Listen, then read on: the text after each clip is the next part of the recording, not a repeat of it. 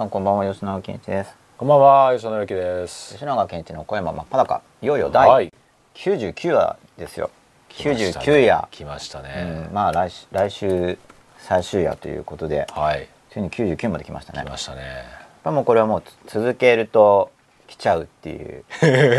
もう始めた時に何言ってるんだみたいな感じの100円やりますみたいな話だったと思うんですけれども、まあ本当にね99夜来てしまって。来てしまいました。よくよくその1%ぐらいずつやるといいですよって話するんですけど、はい。100夜やるとはい。1夜分がちょうど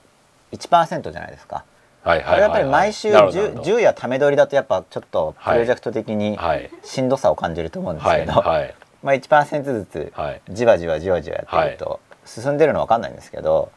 だんだんなんそうかですね。うん、溜まってきますよね。本当ですよっねていうその、止まりましたうんね溜まり方が分かるっていうか。本当ですよね。本当辞書を覚えるみたいな感じで。本当ですよね。ちょっとずつちょっとずつやっていくといつの間にか最後まで、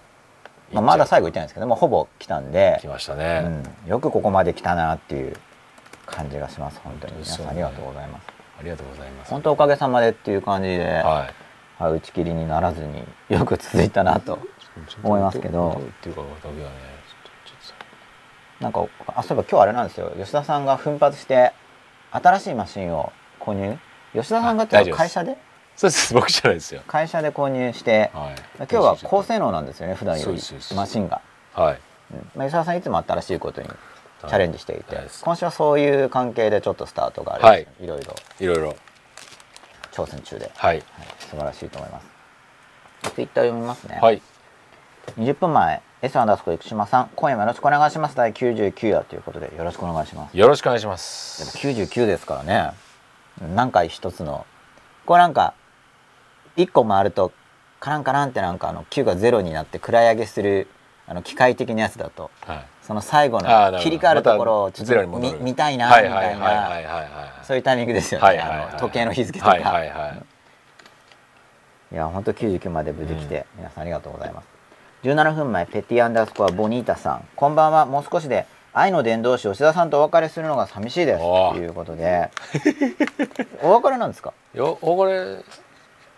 だギガビジョンに会いに来たらもうあそうですね。会えますよね。ぜひぜひ。愛の伝道師吉田さんとはい。会えますので、まあ、でも他の番組もあるんですか？また4月からとか。なんかなんかやろうかなと。なんかやろうかなはい。と、ああじゃあ愛の伝道師、まあ愛の愛の伝道師吉田とかって番組でもいいんじゃないああいいですね 愛を語る番組。愛は、愛ですから。うん、愛は大事ですよね。愛は大事ですよ。こんな世知辛い時代に、はい。さらに大事になってきてると思います実際、9分前アンダースコアリスコアンダースコアさん。こんばんは今夜もよろしくお願いします。よろしくお願いします。よろしくお願いします。これ4分のこれ僕ですね。じゃあ飛ばしますね自分なんで。5分前、はい。カニアンよろしくさんです。お久しぶりです。99が来ましたね。本当にすごい。鳥肌ものです。ということでありがとうございます、い、やー来ちゃいましたね。うん。うん。これ99がこれなんではい。どうしました吉田さん？こっちが先なんでしょうね。え？お久しぶりですがああ4分前と5分前がなんで逆なんだろう？こっちを。うん時差ですかね。端末によって違いますね。吉田さんの方とこっちの端末でね。タイムラインの順番がうん違うことを吉田さんがはい。指摘していました。あでもえどうでもいいっていうか、ね。うん。興味深いですよね。あ吉田さんが言ったら順番変わっちゃいました？変わってないか。変わってないけど順番は一緒ですね。はそう99が来たんですよ、ね。こうなんかちょっとずつ続けるといはい。来ちゃうものだっていうこの放映する側も見る方もそうだと思うんですけど、ね。だって100夜見るのも大変じゃないですか。まあ全部見ないにしても、うん。うん。やっぱちょっとずつ見ると、うん。なんか意外と見たなっていうう、ん。感じになると思うんですよね。本当ですようん。ねやっぱ継続のうん。力というこのうん。言い古されている。うんものを、はい。まあ、体験としてはい。実感できると思うんですよね、うん。100やればできちゃうねうん。みたいな感じで、3分前アンダースコア生島さんです。懐かしい始まり方ですね。これ多分オープニングのあれですよね、はい。あれやっぱ吉田さんが意図してちょっと。懐かしい懐かしい感じの。出してみたんですね、はい。ありがとうございますで99話の今夜はですね、はい。あのテーマとしては、はい。レビューっていうお話をレビュー。はい、カタカナでレビューですね。レビューと申請？申請あの新生銀行の申請、はい。新しく生まれる。レビューと申請っていうお話をしようかなと思っております。ね。はい。まあずっと子供が大人になるって話をこの番組の中でやってきたわけですけど、はいまあ、主に子供っていうのは小さい時のうん。周りからの影響っていうものをまあ刷り込まれますので、ん。でも刷り込まれないと多分社会生活に適応できないですから、うん。まあ、それはやっぱりある程度刷り込まれないといけないと思うんですけど、うん。うん。まあ、でも刷り込まれちゃってる結果その子供時代より後に今度自分自身っていうのがだんだん育ってきますよね、うん。自分の中で。自分はこう考える。はい。自分はこれが正しいと思う。こんな好き嫌いがあるとか、そうするとすでに刷り込まれているものと摩擦が生じてくるのであの自分の心の中で。でそこで自分を引っ込めきっちゃうのでもなくかといって周りを無視しきるのでもなく、うん。やっぱり両者を統合して、うん。あの仕上げていくことで大人になると。そのまあ親の、まあ、そう割り切って言うと短所長所に分類して短所を乗り越えて大人になっていこうみたいな筋道については、はい。これまで何度もお話ししてきたところなんですけれども。はい。で真っ裸になっていこうとした時に、まあ、真っ裸って心の真っ裸っていうことで解説するならばはい。自分の心が自分に対して分かる、なんかトレーニングしてる人が自分の裸を鏡に映してもっとこうしようしようとか思うようにそもそも自分の心を何とかしようと思ったらやっぱ自分の心がどうかっていうのがある程度見えないと、まあ、変えようもないですからね。で観察のきっかけとしては感情がきっかけになって、はい。なんかここ怒ってるなとか、うん。まあ、例えばこの間のあの、まあ、ちょっとこれ見てない人は分かんないかもしれないんですけれども M- MB なんとかの人かもしれない人でちょっと腹が立ったって話をしたじゃないですか。あーはいまあ、ずっと追いかけてるんですよ。何が嫌なんだろうあっていうーことで。自分の感情のですねそうですね。でやっぱまだそのおエピソードを思い返すと腹立ってくるわけですよ、うん。で解消されてないわけですね、うん。で何かなこれはって思ってまあ父親との関係の投影かなとかも追いかけてたんですけど、うん。あと思ったのは、僕はその人いわゆる生理的に嫌いなのかもしれないんですよ。うんつまり会ったことがあるんですけど、うん。多分キモいおっさんって僕がその人のことを思ってるんですよ。なんでそう思ったかっていうとはい。過剰反応なわけですから、うんちょこっとメールされただけで何が嫌だったのかな、うんでじゃあそれがその人じゃなくて、もっと爽やかな僕から見て爽やかな人がもっと楽しそうに「吉永君これはこうした方がいいよ」って言われたら、なんかもっと素直に聞けるかなって思ったんで、そうするとこれ発言内容じゃなくて、第一印象とかで、うん。キモいおっさんが何を言ってるんだろうみたいに 僕は多分捉えてしまったからしかしそこでですよ、うん。あの実際に会ったこともある人に対してキモいおっさんって捉えてしまうという自分うん。がダメじゃないですか、うん。いやダメだと感じるわけですよ、うん。そんなうなんていうのかな、バイアス差別者みたいな、うん。差別ってあの、うん。人種差別みたいな差別みたいな意味ですよ、うん。そんな自分が多分認められなくて、うん。つまりその自分にとって人に対する好き嫌いというものがありしかもそれが、キモいおっさんみたいな分類でどうもマイナス側に分類ししてるっぽい、うん。この人とできれば関わりたくない、うん。関わりたくないのに例えばセミナー会場とかに来ちゃったから笑顔で対応した自分が嫌だとか。なんかそんなこれズバリは「あなたキモいですね」とか言えなかったわけですよ。わ、はい。かります、うんつまり僕はそこで弱気な自分を感じてしまい、うん。別に言わなくていいんですけどねそんなのは、僕の個人的な印象に過ぎないから、うん。だけどそのマイナス印象を抱いていたということが多分うん。僕にとって認めたくない僕、うん。自分にそんな、うん。要は理想といえ理想であれば、どんな人でも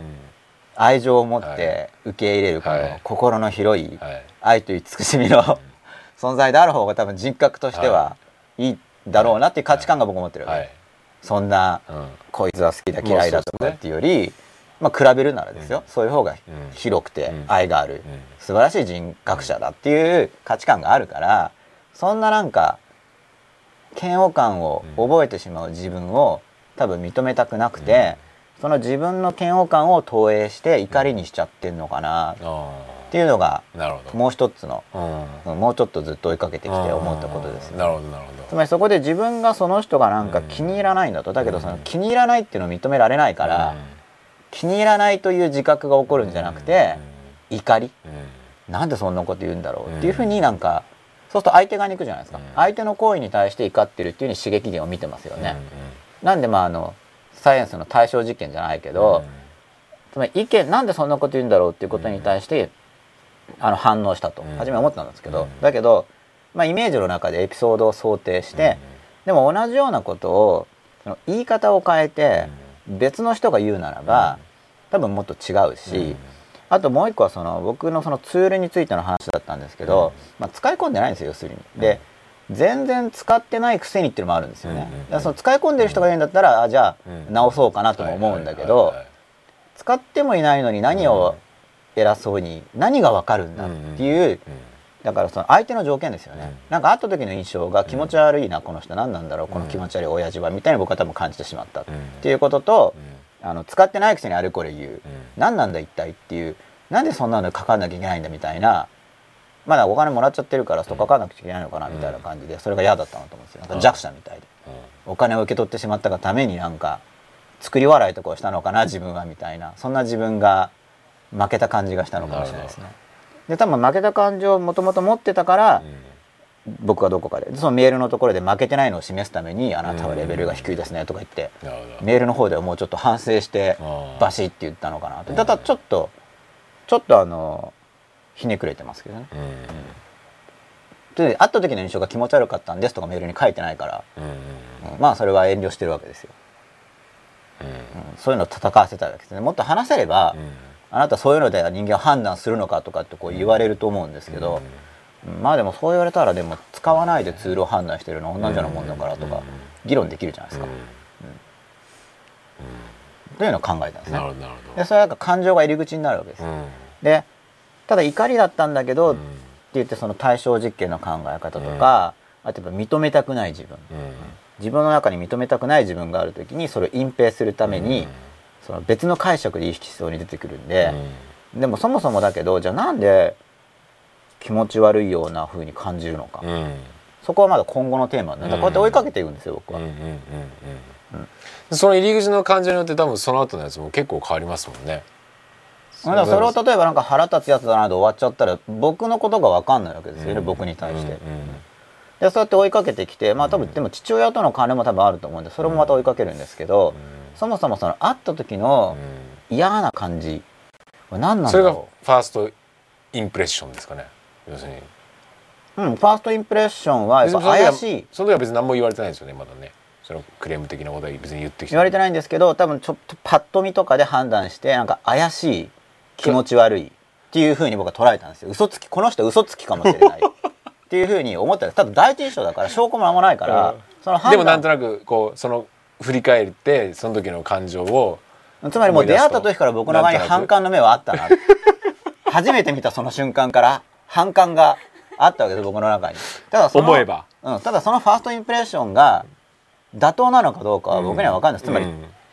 本当にパッと見すぎない、うん。うん。うん。つまりそこでなんか実際だから結局その後のメールとかで見て学歴見て出してきたからこの人は学歴詐称なんじゃないかとか感じたんだけれども、それはパッと見た時に怪しいって思ったから、あその文脈があってこれ詐称で適当に言ってんじゃないのかなずらずらっていうふうに思ったのはやっぱパッと見の印象に引きずられてるとー思うんですでも僕は別に証拠あるわけでもないし、うん。分かんないわけです、てか全然分かんないんですよ。うん。全然わかんないんだけどパッと見の印象っていうものにやっぱかなりこの振り回されてる自分うん。があるわけじゃないですか。そうですよね。でもパッと見のだから印象ってすごく重要ってことですよね。逆に言うとね。そうです。だけど僕はそんなにパッと見の印象に動かされないんですよ。基本的には。うんやっぱレアケースなんですよ。あでそうなんですか。なるほど基本的には。ただそのレアケースなんで探求のそのなんでレアなんだろう、うん。この存在は、うん。僕にとって。ああなるほど。何かがあるわけですよね。何かがあるからレア。なるほどなるほどなるほうん、だって普通だったらそそういう反応なんないわどあそうかそうけだからかそうか。で何があるのかな、うん。てかそもそも何が嫌だったんだろううん。っていうのをちょっと今後、そうパッと見の時？パッと見の時。ていうかどこが怪しかった？何を怪しいと思って？どこにこの人を嘘つきって思ったんだろう？僕が過去もうちょっと証拠があるレベルでこの人は嘘つきで詐欺師だなって思った人が何人かいるんですけど、その人たちの挙動と似てる何かで連想してうん。るのかなとか、うん。こう検討しておくわけですよいろいろ。まだ検討中なんですよ。で僕の側であだからそういう認識が起こったんだって僕の中で僕の反応が腑に落ちたとして、まあでも実際その人がどういう人かなって全然わかんないですよ。うん。うん僕の中の解決に過ぎないですそれは、実際真面目な人なのかもしれないし、ん。本当に詐欺師なのかもしれないし、うん。そうわかんないですそれ最初何であったんでしたっけ？なセセミナーにセミナーですか？あ違うセミナーじゃないセミナーに来る前に一回来たんですね。なんか僕の食事会か何かに。でもそこまでと特定されちゃうから、あそうかそうかそうん、今のだいぶ特定できる情報あ そうですね。うん。まあ、一応特定の人をネタにしてるんで実際デフォルメは入れてるんですけど、はまあ、完全にそのままぴったり言うともうそのまま分かっちゃうから、そうですよね、はい、デフォルメは入れてますけど、まあ、一応モデルはいる。なるほど、そうやって探っていくわけですね、うんそうやって自分の中を探っていって、まあ、探り中だとネタになるんですよ。その僕の中に何かしらの反応が出た人だからうんうんそこをこうんう糸口にして中が見ていける。うんで見ていける時にこの真っ裸でずっとお話ししてきたようなうん。そのフレームっていうものがうん。役立つわけですよね。うん。だからこれ自分の側の嫌悪感の投影でうん。相手に怒ってるのかなとかうん。そもそもその詐欺っぽいと思ったことですらもしかしたら僕が僕に対して詐欺っぽいと思っていることを似た属性と見て投影してる場合もあるわけだから、うん。自信のなさを。うん。例えばですけど。うん。もっと見ていかないといけないんですけど、うん。まあそんな感じでまだまだ追いかけてるんですよ、うん。今日ここに来るタクシーの間も、ああ外見ながら。なるほどね。まあ、ちょうどこの番組この番組で扱ってることもあってああなるほどなるほど。ここに来るタクシーの中でまた、うん最近のホットな事例として。なるほどね。扱ってる。じゃあそれぐらい結構動いたんですね感情が。ふうん、だから相当動いてますよね。相当動いたんですね、うん。で相当動いてるやっぱきっかけはやっぱそのファーストインプレッションで怪しい気持ち悪いって思ったのがきのをそこでほっといたのがだからすごい大きいと思う。その段階でそこの付近できちんとこの怪しさは何を怪しいって感じです。ねまあ不快感があるわけです怪しいっていうのは不快感を伴ってるんですけどそこでその不快感とかをもうちょっと探求しておけば、あのーここまで今の段階の新しい刺激によって感情が起こることは多分ないんですよ。まあ、こう話してるうちに僕もそのファーストインプレッション。ファーストじゃないですけど、ファーストの時には本当にあんまり話してないんで、次にもうちょっと話した時の印象の時のそのエピソードで今思い出して、今ちょっと話しながら思い出してて、あそっかってちょっとまあ要するにその発言内容も、あのあんまり突っ込まなかったんですけど、まあ、発言内容自体も確かに怪しいと思ったんで、論理的整合性とかについて。で、だからそこであんまり突っ込まなかったのは他の人の人目があるから、そこであんまり議論してしまう時に全部僕が彼を信用してないわけです、信用してれば逆にもっと突っ込めるんですよ。なるほどね、信用してないっていうのは何を信用してないかっていうと、突っ込んでお互いに本当にやった時に、でも向こうの顔が潰れたみたいな感じで怒る人がいるから世の中には、俺の顔を潰したみたいに、だからそれはだけど本当にやり取りをしていったら顔を潰すっていうか単に本当に、こそこおかしいと思うからおかしいと思うと言ってまたじゃあ意見を交換して、で意見形成ができればいいと思うんですけど、だからそれは僕はそれがいいと思うけれども、そうじゃない人にたくさん会ってきてるから、でもそれでたくさん会ってきてるけど、僕はしっかり言うんだって言って貫くこともできたんですけどね、まあでも、まあ、僕自身の僕に対する自信のなさ、それを貫けない僕の弱さとあと相手の怪しさも相まって、ズバズバ言ったらこの人恨むんじゃないかとか、えなんか嫌だな暗そうにネチネチ仕返しされたら面倒くさいなとかって思ったのもあって、言えなかったのと、っていうようなことを考えてるわけですよ、こんなことをやってるわけですね。これは僕の中でこの真っ裸的な、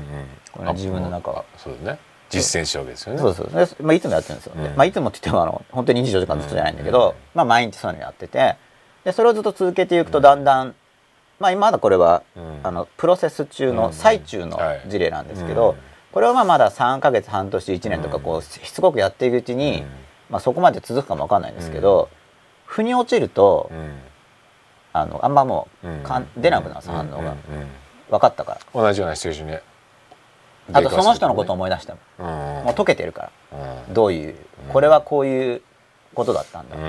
だ、それが最近の非常に解けてない事例であって、あと僕の人生の中でもっとさらに古い事例でも、まあ、つまり僕の側が罪悪感を感じているものとかっていうのは感情がずっと残るわけですよ、あれは間違った行為をしてしまったっていうようなふうに僕は僕は思ってるから罪悪感って残りますよね、でそういうものの処理とかっていうのはまだまだ残っている、まあ、ただ事例の数としてそんなないんですけどね、だから面白いのはその今の僕の心にプレッシャーを与えている事例っていうのは、あん。ま数はないんですけど、だそのいくつかのものが非常に心に、あの不快感、まあ、一種の不快感、広い意味での不快感ってものを作ってるっていうのが現状で、ただまあポイントが絞れてきてるっていうのは僕自身進化だと思うんですけど、これは子供の時とかだったらもっとあったのいっぱい、あのその時の自分にとってホットな事例が。まあ、最近はまあ人と会ってないっていうのもあるかもしれないんですけど、人と会うことを避けてること自体人じ人っていうものが刺激源になるっていう判断があって、避けてるっていうのはあると思います、僕の場合は、うん。まあそんな感じなんですけれどもね、でそれがなんでレビューとつながるのかっていう話を今後あのやっていこうかな。あなるほど。であのタイトルもう一回何でしたっけ？ツイッター見ていいですか？あレビューと申請。そういえばタイトル出てなかったんですね。はい。いやあの入れてる最中に話しかけられちゃったんですねきっと。そうです。で結構間間がなくて。14分前ゆるぼぶさん。新しい生まれるでいいですよね。あそうですそうです。はい。はい。ゆるぼぶさん100夜の間近なのでゼロ夜からポッドキャスト聞いてます朝のフンヌ実践してます。わあありがとうございます。これフンヌかなりいいと思いますよ。ーうん。男性は僕はあの一番1個やるなら推奨してるのは僕はあの懸懸垂。うん。うん。懸垂いいですよね。懸垂はかなりいいですね、現代人の生活気をつけないとちょっとね首とか痛めるんで本当気をつけあてください首とか肩とか、うん。首、ねふ僕本当に3回ぐらい壊しました。僕はね肩には来ることあるんですけど、うん。でも首ってよく懸垂で言われるんですよ、あれ何どうなるんですか？多分こうこうこのねこここれピンってくるんですよ。あ顎を上に上げてるから。そうそうそうそうあ僕それやってないからだ。こういくじゃないですか。うん。肩は来る時あるんですけど、そのバランス崩したりまだあの起きたてで温まってないからとかあるんですけど、首ってどこにぶつかんのかなっていつも思ってた多分こう最後あ順手でやってるんですか？僕逆手でやってるから。あそっか、こうやればそうですよね。そうですね。そこ行った時に。僕こういう風にやってるから多分それのが正解だと思います。でこう上向いちゃうんですよね、そうするとねピケーンっつって。うん。なるほど。そうそいううことで。1か月2か月できなくなって、はい、だいぶ長いですね。2ヶ月長いんですよ。やれないんですか？怖い。んでもうちょっと癖になるんで。ああそっか。やるともうあやばいはいっていう感じで、はい。そう。で普段からちょっと首のストレッチもこうやってして。そう。それでは最初こうやって。てようやくねここ12か月できるはい。でもいいですよ。朝冬はうんすごくいいと思う。うん。いろいろいいんですよね、うん。朝の運動は、まあ、うん。昔から朝体操するじゃないですか、うん。伝統的に。そうですよね、脳にいいんですよねやっぱ一番なんか。いろいろいいと思います、うん。僕はから脳だけじゃなくて。いろいろ一回だからこうそのふんぬだからなんかエンジン入れるなんかかけるような感じなものが必要なんでしょうね。うん。あとその辛いっていうのが大事、うん。辛い、うん。まあ、肉体的に辛いわけじゃないですか、うん。ただ肉体的に辛いっていうのは同時に精神的にも辛い、うんうんあの心も辛いから、楽しちゃえばその最後の辛い一回とかはないですよね、うん。だから心も辛いし、ん。体も辛いんで、うんその辛いっていうのを通過するっていうのが朝一でね、うん。それをやるのってね、うん。確かに思いますよね。女の人は懸垂やるとやっぱ上半身あのガチってしちゃうと嫌な人多いと思うんで、そういう人は自分のあの好きな、うん。うんその女の子だとまた体型の好みもいろいろあるから、うん。そのこだわりに応じたうん。フンヌでうん。いいと思うんですけど、うん。男は男は結構いいと思いますよ、うん。ですよね。まず懸垂、うん。まあ、腹筋でもいいんですけど、うん。うん。懸垂おすすめですね。フンヌ嬉しいですね。やってくださってて毎晩お二方の声が頭の中でリピートされてます。これ寝る前に聞いてるってことですかね。聞いてるうちに寝ちゃうとか。わかんないですけど。毎晩お二人の声が頭の中でリピートされてます。ええ。それか最近よく聞いてるからああ。のよく聞いてる歌がリピートされるようにあなるほど。なんか頭の中で勝手に二人が話し始めているみたいな思い出して。そういうことかもしれないですね。今夜も楽しみですということでありがとうございます。楽しみにしてくださって嬉しいです。でレビューっていうのは、はい。あの意見。はい他人からの意見のことなんですけど、はい。レビューと申請、うん。でこのレビューっていうのが、うん。もう本当今の人の心の中にたくさん入ってきてるんですよね、あのマインドシェアのお話もしたと思うんですけど、うん。要はレビューにマインドシェアを取られてるんですよ。あいろんな意見を、はいはいはいはいはいはいはいうん。かなりそうですよね。まあ、例えばは自口コミってやつですね。口コミもそうだし自分にとっての初体験であるもの。はい初体験か。初体験であるはずのものなのに、はいはいはい。もういろいろ聞いて知ってるんですよ、はいはいはい。ろんなこと。うん。でもノウハウ本とかも山のように出てるじゃないですか。そうするとまだやったこともないのに、うん。ああれはこうなんですね、はいはいはいはいいはい。にもう持ってるわけですさ、はい。先入観、はい。だから何かやる時にもでレビューっていうのがうん。ものすごく影響を与える、例えば、うんうんうん映画を見る前に、うん。その映画のレビューをレビューを読んだはいとしますよね、はいはいそしたらやっぱそこのうん。自分はまだ見てないのに、うん。見る前のレビューに影響されてうん。映画を見ているとか、そういう体験をまず思い出してみてほしいんですよね、つまりレビューに影響を受けるという、うん。受けない人っていうのは多分いないと思うんですよ、レビューをうん聞いてしまったらうん。影響を受けちゃうんですよね、うん。じゃあ映画のレビューを見ました、うん。そしたらその映画を見てなくてもその映画についての意見形成自分の意見形成をするときにレビューに多分引っ張られるんですよ、うん。見て見てないわけだからうん。なおさらそうですよね、うん。で見てる時ですら事前にレビューを見てしまうと、よりそれに引っ張られると思うんですよね、そのレビューの枠組みで、うん。やっぱり自分でまず体験してから他の人のレビューを見るっていうのと、レビューを見てから体験するっていうので、体験が変わっちゃうと思うんですよね。まあそうですよね、うん。だからなんでしょう。あのちょっとした解放みたいなものを先にちらっと見ちゃうみたいな感じですもんね。あそうですね。ただ数学のわかんないですけど、はい。問題で、はい。なんかちょっとこんな感じでこうくんだよみたいな。体験が変わっちゃうんですよね。そうですよね。絶対そっちに引きずられますもんね、うん。なんとなくこうこういけばいいんだろうなみたいなね、はい。もういろんなことがそう。そうですようんね。で多分みんなの不安っていうのがあるから、うんやっぱり不安があるから事前にいろいろ人って知っておきたい、うん。事前に確認したいとかっていう欲求を持ってるんで、うん。大きく間違った方には行きたくないみたいなのはあるんでしょうね多分ね。ある程度方向はその中のちょっとしたはい。こう自由度は欲しいけれども、はい、それでやっぱいろいろ事前に調べたり、うん。知ろうとしたりあと自分は騙されないぞみたいなのもあるから、やっぱりいろんなレビューっていうのを吸収しちゃう性質が多分あるんだと思うんです、そもそも。あるでしょうただ今情報化社会だから大量なレビューをもう子供の時から、もう親から友達から本からテレビインターネット、ものすごいいろいろなうん。もうさまざまなことについてバシバシレビューが入ってるわけです、自分の中に。でそうすると、自分のその素の体験、うん。本当は自分が実際に体験していることですら、うんそこの自分が意見形成をするときに、うん。レビューに引きずられちゃうから、うん経験としての価値が落ちちゃうんですよ、うんもうあんま経験してないし、うん。つまり事前にうん。入れ込まれたレビューの枠組みに沿って経験してるから、うん。経験の情報量がうん。落ちてしまうんですよね、で人間がこのレビューに弱いっていう性質を使おうとしてる人たちがたくさんうん。いるわけです、うんそうすることによって、うまあ、広告技法とかそうだと思うんですけれども、うん。まあ、得をすると、うん。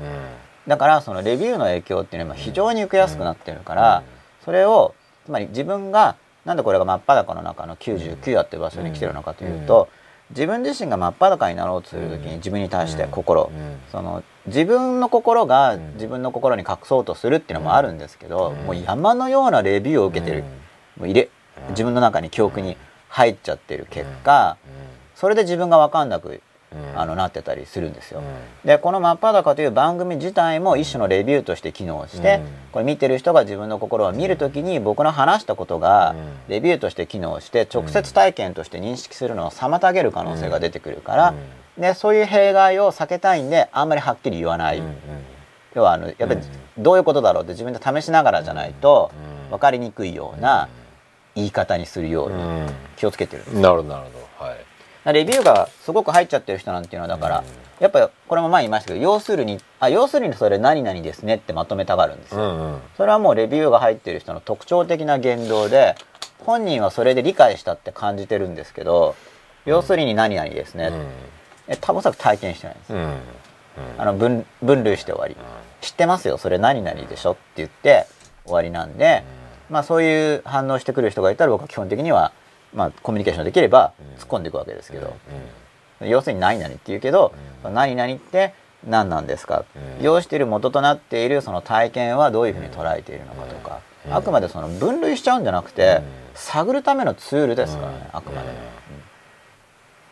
そうですね。うん。用意しちゃうっていうのは本当危険なんですよ。例えば、うん。非常にじゃあサッカー選手でものすごいうまいって評価されている人がいるとするじゃないですか、うん。でやっぱあ要するにシュート打ったんですねって言われちゃうと、要するにうまい選手だろうが下手な選手だろうが、あ要はシュートでしょって言われたらまあ合ってるんですけど、そのうまさが分かってないじゃないですか、うん。っていうか多分全然分かってないですよね、うん。そういう人って。うん。うんだけど本人は越に入ってるんですよ、俺あれはシュートだってシュートって技だよねみたいな、うん。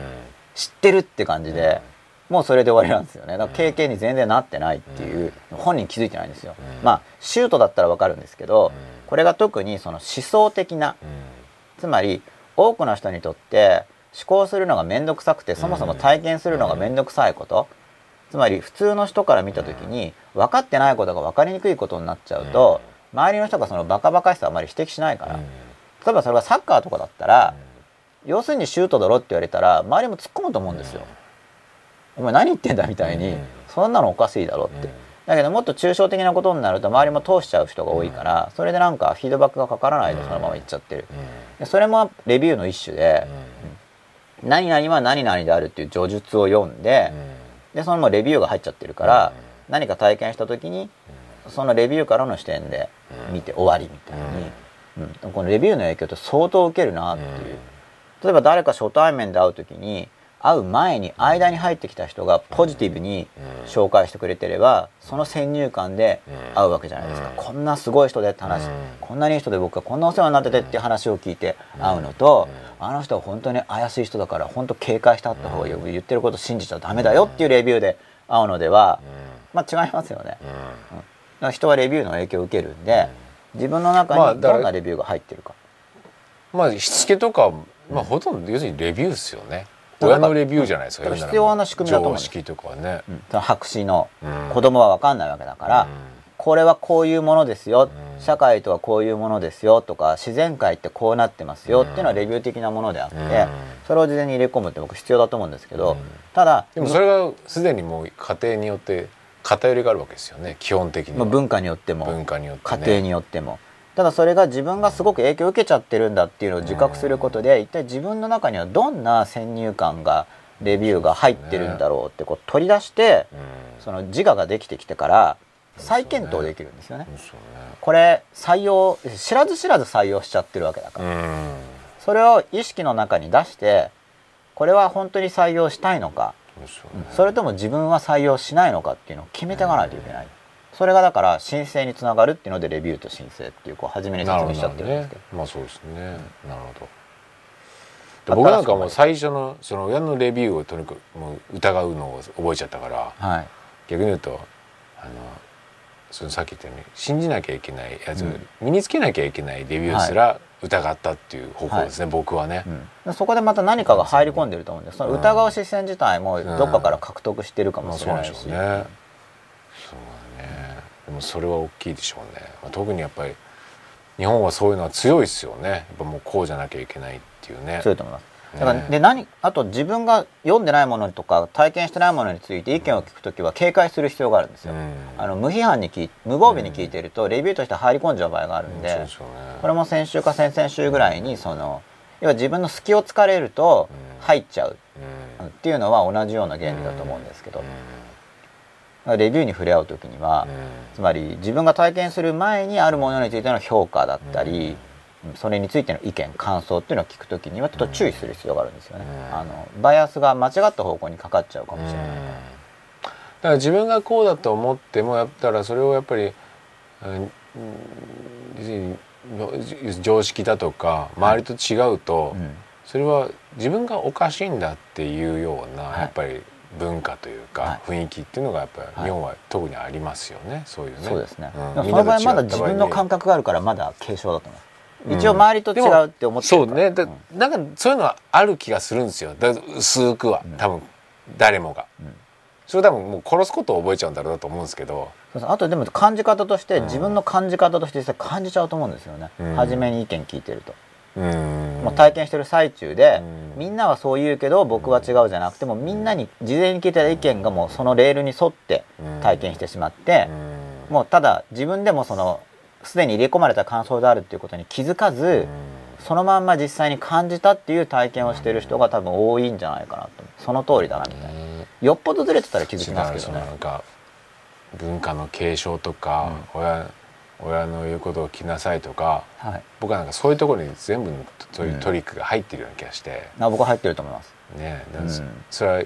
全部ねで時代も変わるわけだし、はい。僕は今なんかもう思いっきりそうですよね、親のおじなんか聞いてたら、はい。まあ、ほぼほぼもうダメでしょっていうような世の中じゃないですか逆に言えばもでも基本的にはその親の言うことを聞きなさいっていうのはそもそも僕は話としておかしいと思ってるんで、うん。要は何がいいかって話があって、うん。で一応親としては自分の方が経験があるからより自信があるう、うんっていう意味でその自分の意見に自信があるっていうことはあり得ると思うんです。よ、うん。子供の意見と比べて、うん。だけど親の言うことだから聞けってなっちゃうと、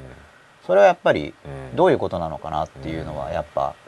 で実際どっちが正しいのかっていうのも議論ができないわけじゃないですか、うん。誰が言ってるから聞けって話になっちゃうと、うん。そうするともう根拠をたてらお互いに根拠を出して意見の違いに対して根拠を出して話し合うとかってもできないですよね。よね。誰々が言ってるだけで聞かなくちゃいけないんだったら、うん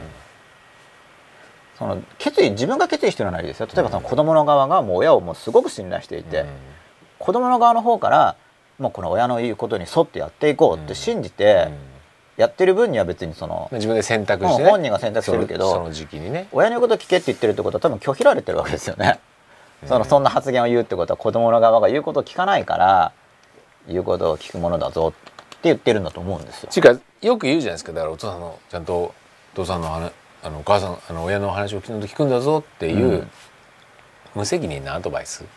が結構多くないですか、多分学校とかでも僕はちっちゃい時にそれにやっぱ反発してましたね。ただ反発してたのと同時にただ確かに僕は経験範囲が狭いから、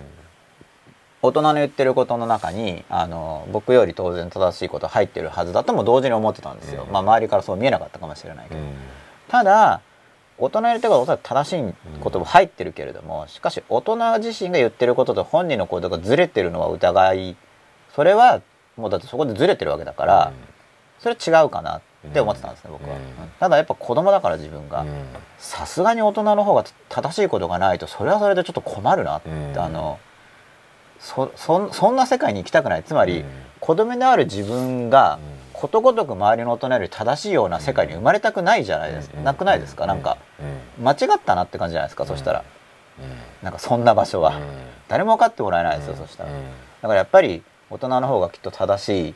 だろうなと思うんだけれども、しかしあと僕が思ったのはやっぱりみんな戦後とかで結構厳しい時代を生き抜いてきていて、僕はちっちゃい時からまあ、一応勉強してて本読んでていいっていう環境に育ってるからそれはもうアドバンテージだから逆に部分的にはこっちの方がきっと分かってることもあるんだろうなと。あと論理性とかはやっぱ勉強してる人の方が論理性を持ってるだろうから。そこはやっぱり理解して一見理不尽に聞こえるかも聞こえるっていうか聞こえるんですけれども何を言わんとしてるのかっていうのをこう感じないといけないなと。で結局いろいろ感じた結果どうも言ってることじゃなくてなんかあの自分の自尊心が低いから、子供がうなずいて聞いてくれないと自尊傷ついてる自尊心が再刺激されて怒ってるだけのことが多い気がする、まあ、ということになったわけですよ。だからそれはだから真面目に意見を戦わせるんじゃなくて、要はその自分が子供であるという存在であることによって大人の意見を聞けば大人の気持ちを落ち着かせるということがどうも自分にはできるんじゃないか子供だから、だから下向いて聞いてればいいやとかっていうことを考えたんですね、そしたらなんか癒されるわけです。今のこと。当時癒されるって言葉僕は使ってないんですけど、最近の言葉を使うならば自分が子供であることによって大人の癒すことができるわけですよ、それは一つの貢献だから,、ら内容言ってることと言わんとしてることがだいぶずれてる、そうですね、でもそれは多分その言ってることと言わんとしてることを一致させるような訓練をそもそも受けてないし、練習もしてないしそもそもそんなそういう発言をしようと思って生きてきたわけでもないから、要求するのはお門違いだなとか。ね、でそのなんかそういうふうに生きると結局なんかをなんだろう。やっぱ成長は止まるんだろうなっていうのはすごく思って。あそれは大人が大人が。その言うこと聞けっていう人？そう何でも仕組みがも、はい、なんか自分がうまくいかない時に、うん、自分のせいじゃなくて、はい、仕組みがとか制度とかが良くないっていう話に大体なるじゃないですか、はいうん、そうそこで止まっちゃうとダメですよね、制度が良くないからじゃあどうしたいのか、じゃあそのためにどうするのか、でプラン練ってよしこうすれば、その欠点があっても自分 OK とか、その仕組みが変えられるんじゃないかっていう、そこまで持っていけば変われますけど。そうですね。だから2つなお子供の頃こう要するに大人がえっと、どっち否定する側も、はい、要するにやらないことに対して手前で制限してる子供に対してなんでやらないんだっていうので怒るのとなんかやろうとするに対して制限かけて、はいうん、でなんでそんなのやるんだ？やるんだとかそんなやったってっていう、うん、経験してて要するに自分がし親が大人が失敗しててああそうですね。僕なんかやるんだの方が言われてますね僕は。うん、いやなだから制限かけるとなんでそんなことやるの、うん、そんなやったって無駄だぞとかそんなやったってあと意見を言った時にその意見を言うという行為をしている時に、うん、その間違いだっていう、うん、世の中そんな甘くない。甘くないとかね、でもそれはそのあなたがそそう思うだけだしそのあなたのそそれが継続的な世の中が甘くないのか、この人の能力が低いのかっていうのは僕はずっとテーマなんですよ。両方のやっぱバランスがあると思うんで、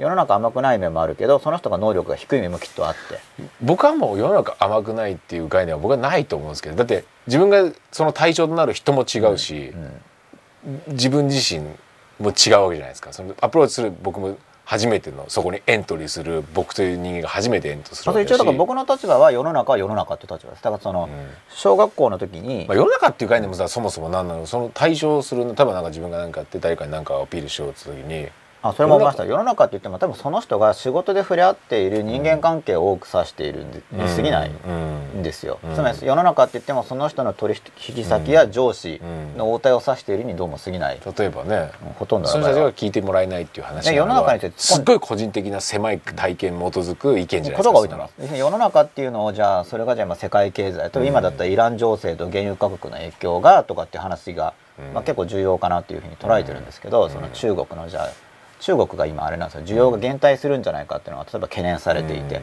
じゃあ米国産の小麦とか大豆とかの輸出とか、まあ、今年30日ぐらいに作付け面積の発表があるんですけれども、うん、でそこら辺の話でその方が僕にとって世の中なんですよ、うん、そういう話を親がしてくれれば、あ世の中だなって思うんですけど、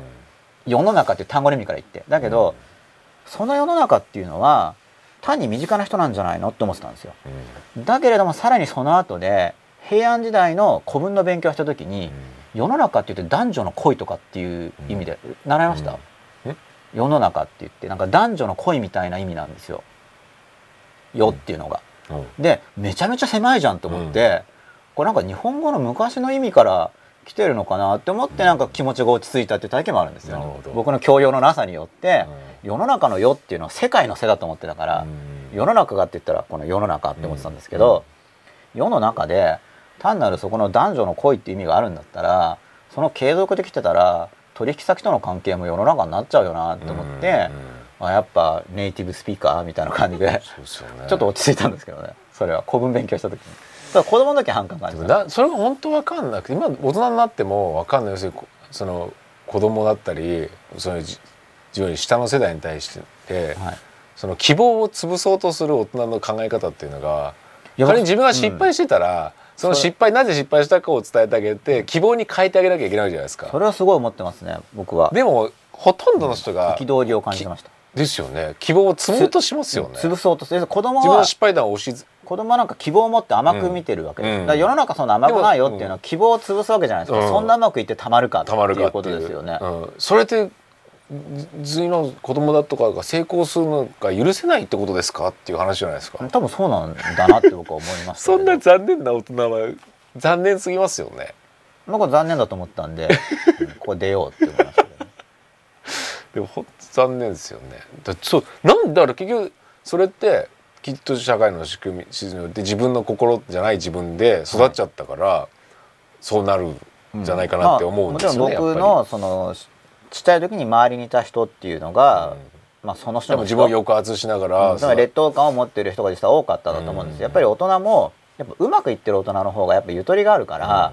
まあ、基本的に自分がうまくいってれば、わざわざそんなに希望を潰すことはないと思うんですよ。いやないですよ、ね、ゆとりがあるから。自分側に。っていうか基本的に自分にゆとりがある人の多くは他人に関心ないんですよね、あんまり、どうでもいいんですよ、基本的に、どうでもいいから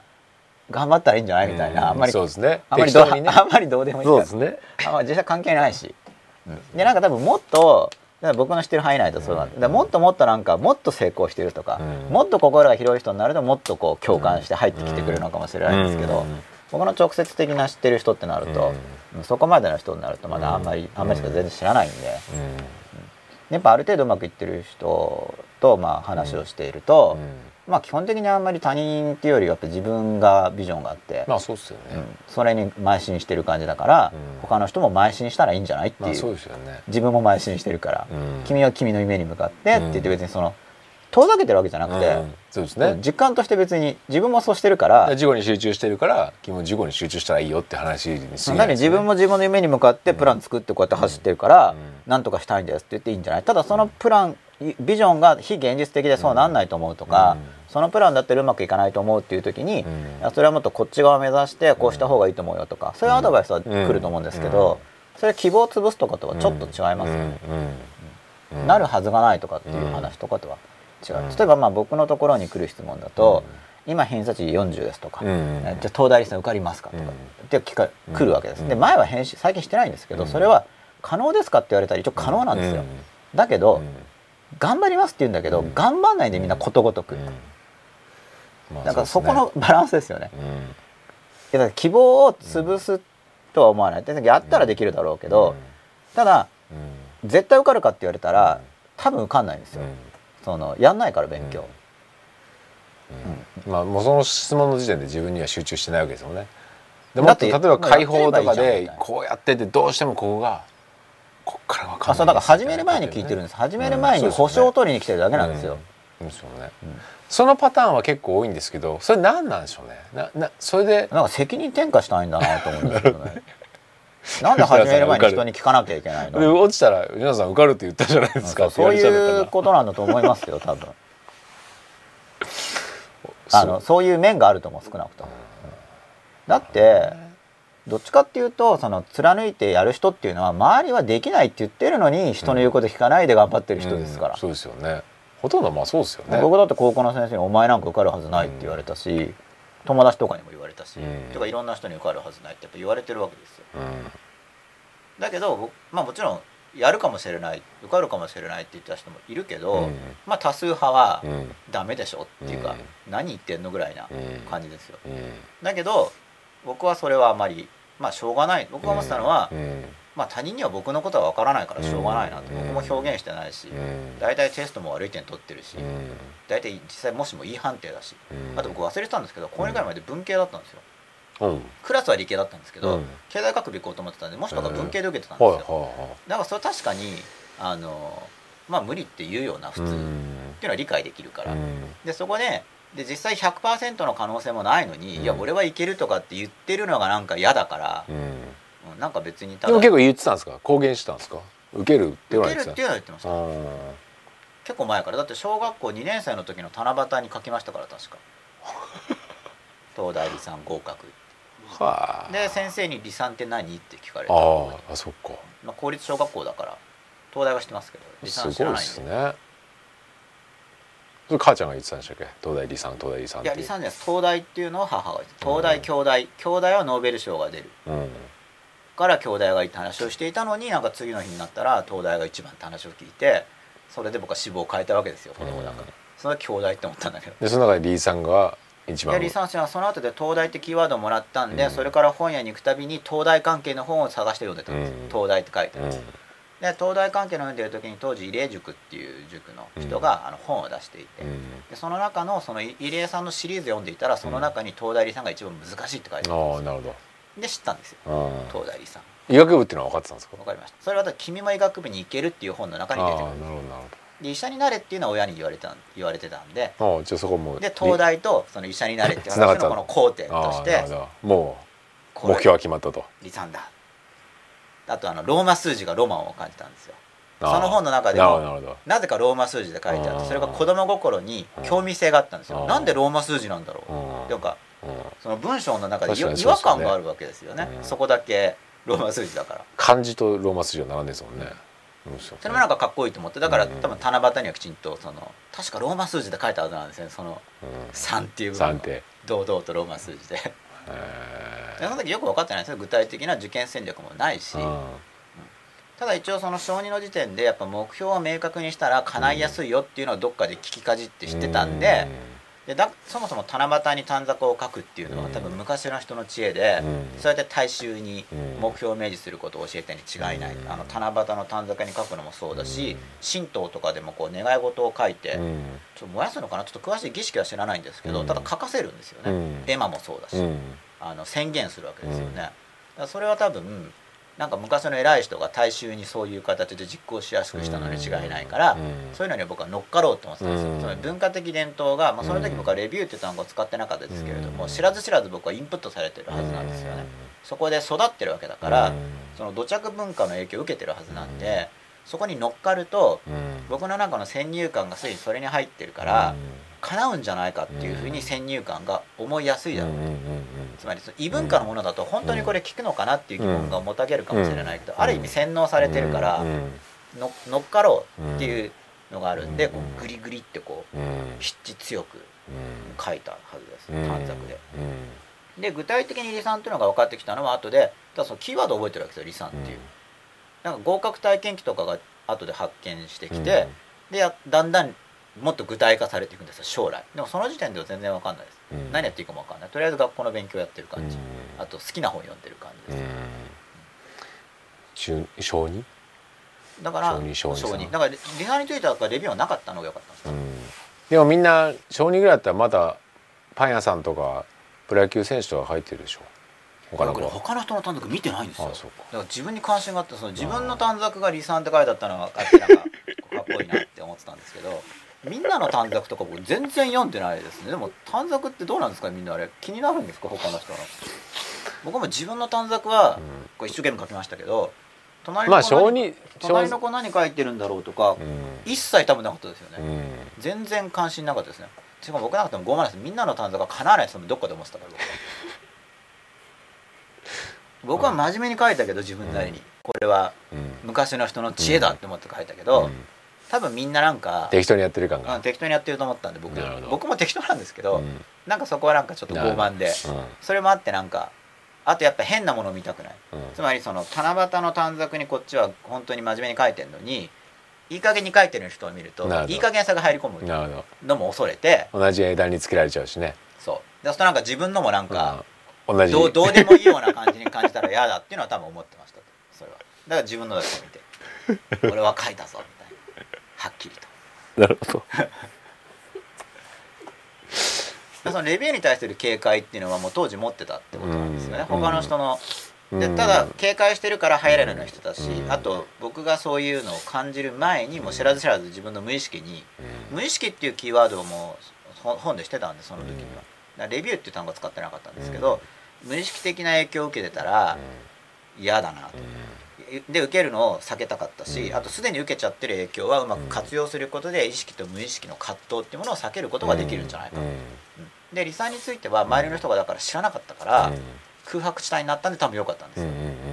なるほど。なんだこの離散。そう、それがもっと都内とかで、ね、もっとさらに、つまり高校ぐらいになるとみんな知ってるから無理だよって言ったたんですけど、これ都内だったらもうその小学校の時点で、無理だ無理だ無理だってもっと言われたかもしれない、うん、でもあんまり言われなかったんで、うん、多分みんなよく分かんないから、あんまなかったんだと思うん。ですよ、そのレビューが、ほっとけぐらいな。よく分かんないからって言って。だから僕は影響を受けないで済んだんで、そのなんか他の人に規定される僕多分すごい嫌ってたんだと思うんですよね、なんか反発して、やっぱその出る気は叩かれるっていうのもよく言われてたんで、もう絶対叩いたらもうそれはもうなんて変え、まあ、ことわざ変えるっていうのは当時からやってたからなんて変えたらいいんだろうってやっぱずっと思ってて、うん、で当時本によく書いてあったのは出過ぎた杭は叩かれないってよく書いてあったんですよ、うん、だけど僕はそれがもういつも弱気だなって思っててなんか語気が弱い、うん、弱くないですか？なんか、よく出過ぎた杭は叩かれないっていう人いるじゃないですか、聞いたことないですか？その聞きますよ。でも何度も聞いたことあるんですよ。だけど。この間は出過ぎた釘は抜かれるって言ってましたけど誰かが、うん、なんかあのーそれかいいですねジョークっぽくて、うん、出過ぎた釘は抜かれる、まあ抜かれますよね。危ないから、その出過ぎた釘は叩かれないっていう人は聞いたことあるんだけど、うん、なんか僕それ弱気に感じたんですよね、何が弱気かっていうのはよく分かんなかったんだけど、まずその出過ぎの過ぎっていうのが、過ぎってなんだろうとか、いやつまり出過ぎって思ってるわけなんですよ。つまりその場合の出過ぎた釘っていうのは多分プラスの意味で言ってるわけですよね、叩かれない。つまり出た釘は叩かれる、出る釘は叩かれるっていう場合の出るっていうのはマイナスイメージで、で目立つから叩かれるんだよっていうことで使われることが多いですよね、その叩かれるのがいいことだって意味で使われるのではなく、多くなんかまあなんだ叩かれる人を慰めるために使われる感じなのかな、でもあまりポジティブなイメージないと思うんですよ、でも出過ぎた杭が叩かれないっていう時に、多分出過ぎた杭っていうのは、いい意味で使ってるんですよ、その言ってる人は。でいい意味で使ってるのに同時に過ぎるっていうのは何なんだろうと思って、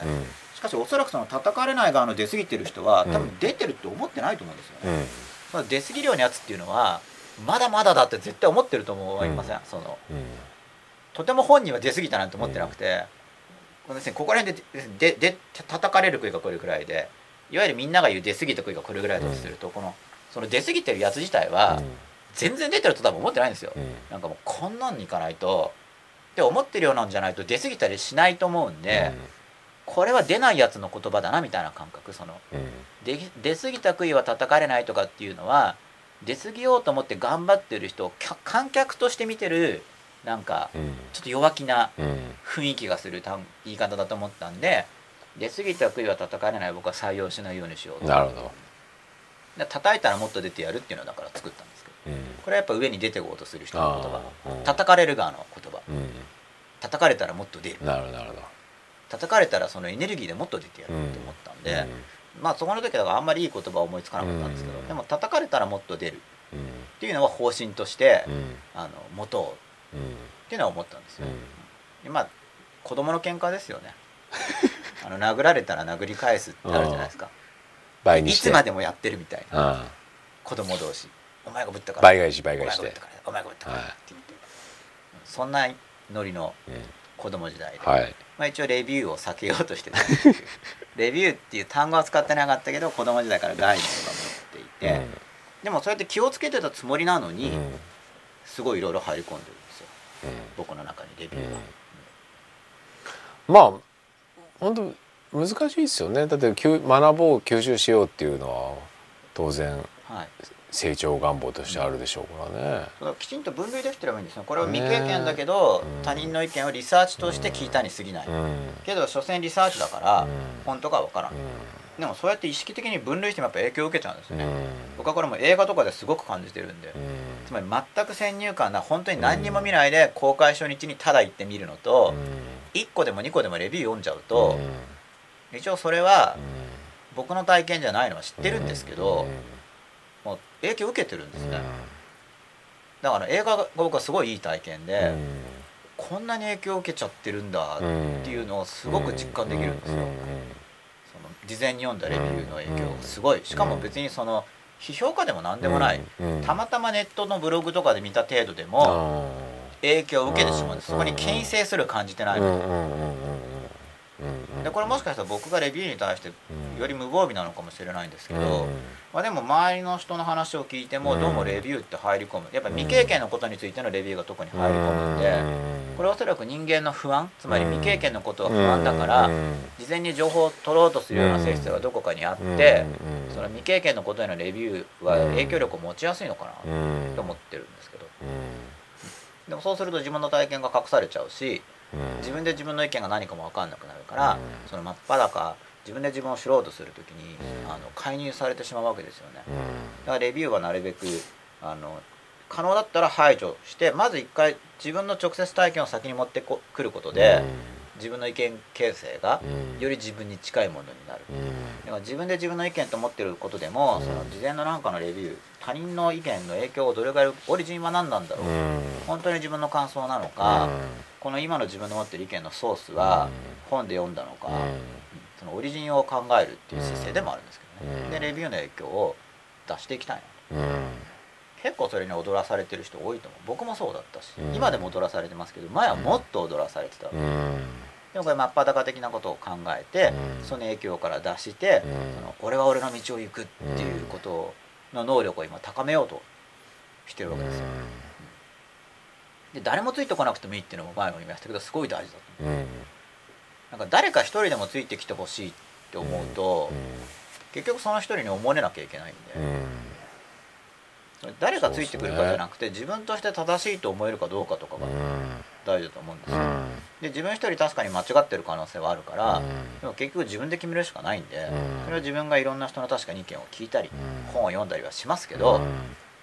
でもやっぱ自分で決めないといけない。何がいいんでしょうね。その一回そっちにもうこうどっぷりはまっちゃってる人が要するにもうレビューというものを要するにもうこうあるべきだって。まあ日本の社会システムがもうレビューなわけじゃないですか。はい例えばもう小学校行って中学校ちゃんと行って高校行って大学行ってそのまますぐ就職してとかあるわけじゃないですか。は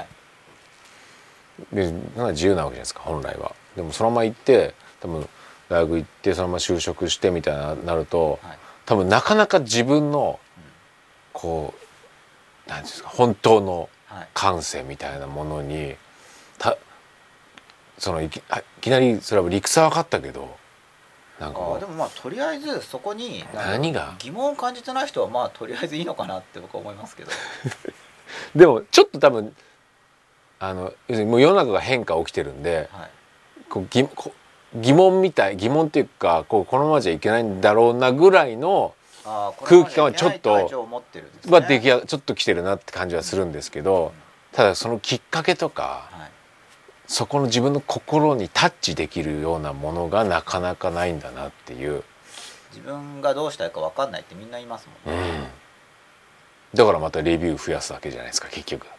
自分の中ではまあ真っ裸なんですけど、うん、自分がやっぱどう思ってるかっていうやっぱ感情にフューチャーするっていうのは本当はすごく大事ですよね。自分の中身がやっぱ見えやすくなりますよね、自分がどう思ってるのか、でそもそも自分が自分を分かるって思っちゃうことが危険なんで、自分で自分のことって分からないつまり自分で認めたくない自分はそんなの自分じゃないっていうふうに思おうとするし、外部に投影してしまうしとかっていうのはある程度そういう仕組みを、ある程度でいいんですよこれも、そんなに理論化そもそもなされてないし、分かってることじゃないから人間にとってその心理的なことって、ある程度の枠組みを持つとそれがガイドになる感じ、ですよね。だからねでも本当にそうなんだろう社会人前も言ってると思うんですけどやっぱ社会人っていうのが一番恐ろしい言葉だなと思ってて、はい、自己を失いなさいっていう概念じゃないですか。あそうです、ね、社会人っていう統一ルールっていうのがあって、はい。はい、それが素晴らしいんで大人というのはこの社会人というルールがありましてっていう話で、それを身につけるのが大人ですっていうのを、もう刷り込まれるわけじゃないですか。でどこの入ったって、まあ、それを刷り込まれるための研修を、ね、どれぐらいのか知らないですけど。それすごい恐ろしいじゃないですか、うん、だって自分を失いなさいっていう話ですよね。そうですね。まあ、うん、どうなんですかね。ちょっと本人が、うん、本人が違和感を感じてるのであればまあ取っかかりがあるから確かにそその違和感から入っていけると思いますけど、いや多分だから僕僕もそうでしたけど要するにもう就職というをしなかったんですけどその大学生の時にね、はい、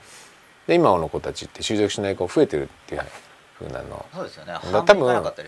もうそれが分かってんだと思うんですよ。要するにそっち無理ですと、うん、だったら別に仕事がなくたっていいですっていう子たちが多分だから気づいてる若者の方が増えてんだろうなっていうのが僕の中ではすごく思うんですよね、はい、だから多分彼らの方が今で言う今で言うというかもう今言わないかもしれない。ニートとかフリーターの子たちの方が、はい、多分まっとうな人間としてまっとうなんだろうなっていう見方もすごい、うん、あの僕としては。もともと僕もそっち側なんで、はい、すごい思うのと、はい、僕働き出してそういうなんか社会っていうのを社会人っていうのを一回身につけようと思って事故を失った時の恐ろしさを思い出すと、本当に恐ろしいなと。それを要するに僕ぐらいひねくれて生きてきてもそこに一回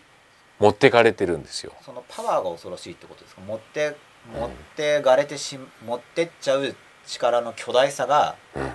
だし周りにもそういう人しかいない状況になった時に意図してなかったのにみたいな感じです、うん。うん、その時の事故の喪失感は恐ろしいなと思って、はい、でもそれがほとんどだと思ったら、はい、それは社会よよくはなんないよなっていう、うん、その社会人というほど愛を喪失している人はい、人間はいないんですよ、僕の中では。個の持ってる愛情の方が絶対大きいじゃないですか。うん、本当の自分の感性持ってれば、もっと違う対処をするのに、なんか仕事ですからとか、うん、あの会社というものは利益を追求するものですからとかなんか要するにそういったもので全てを対応するわけじゃないですか。まあ、しかもそれが多分あんま失策してないんですね。試作そうそう試作してないですよ。だ試作を失うんですよ。するものであるっていうことについて、はい、会社とは何でっていうの、はい、まあそれが歴史的観点なのか、うん、まあいろんな経済的いろ観点いろいろあると思いますけど、うん、その人なりに考えて出した結論じゃなくて。うん、なんか聞いたんですよね。常識っていうのはもうレビューレベルなんですよね。そう知識が。でもそのレビューがみんな共通のレビューみたいな状態にはなってたりするんでその常識とかっていうのが要するに施策を止める思考停止な状態じゃないですか、はい、ほとんど。やっぱ勉強勉強するっていうのはやっぱ目を開く一つの道だと思うんですよね。うん、勉強すれば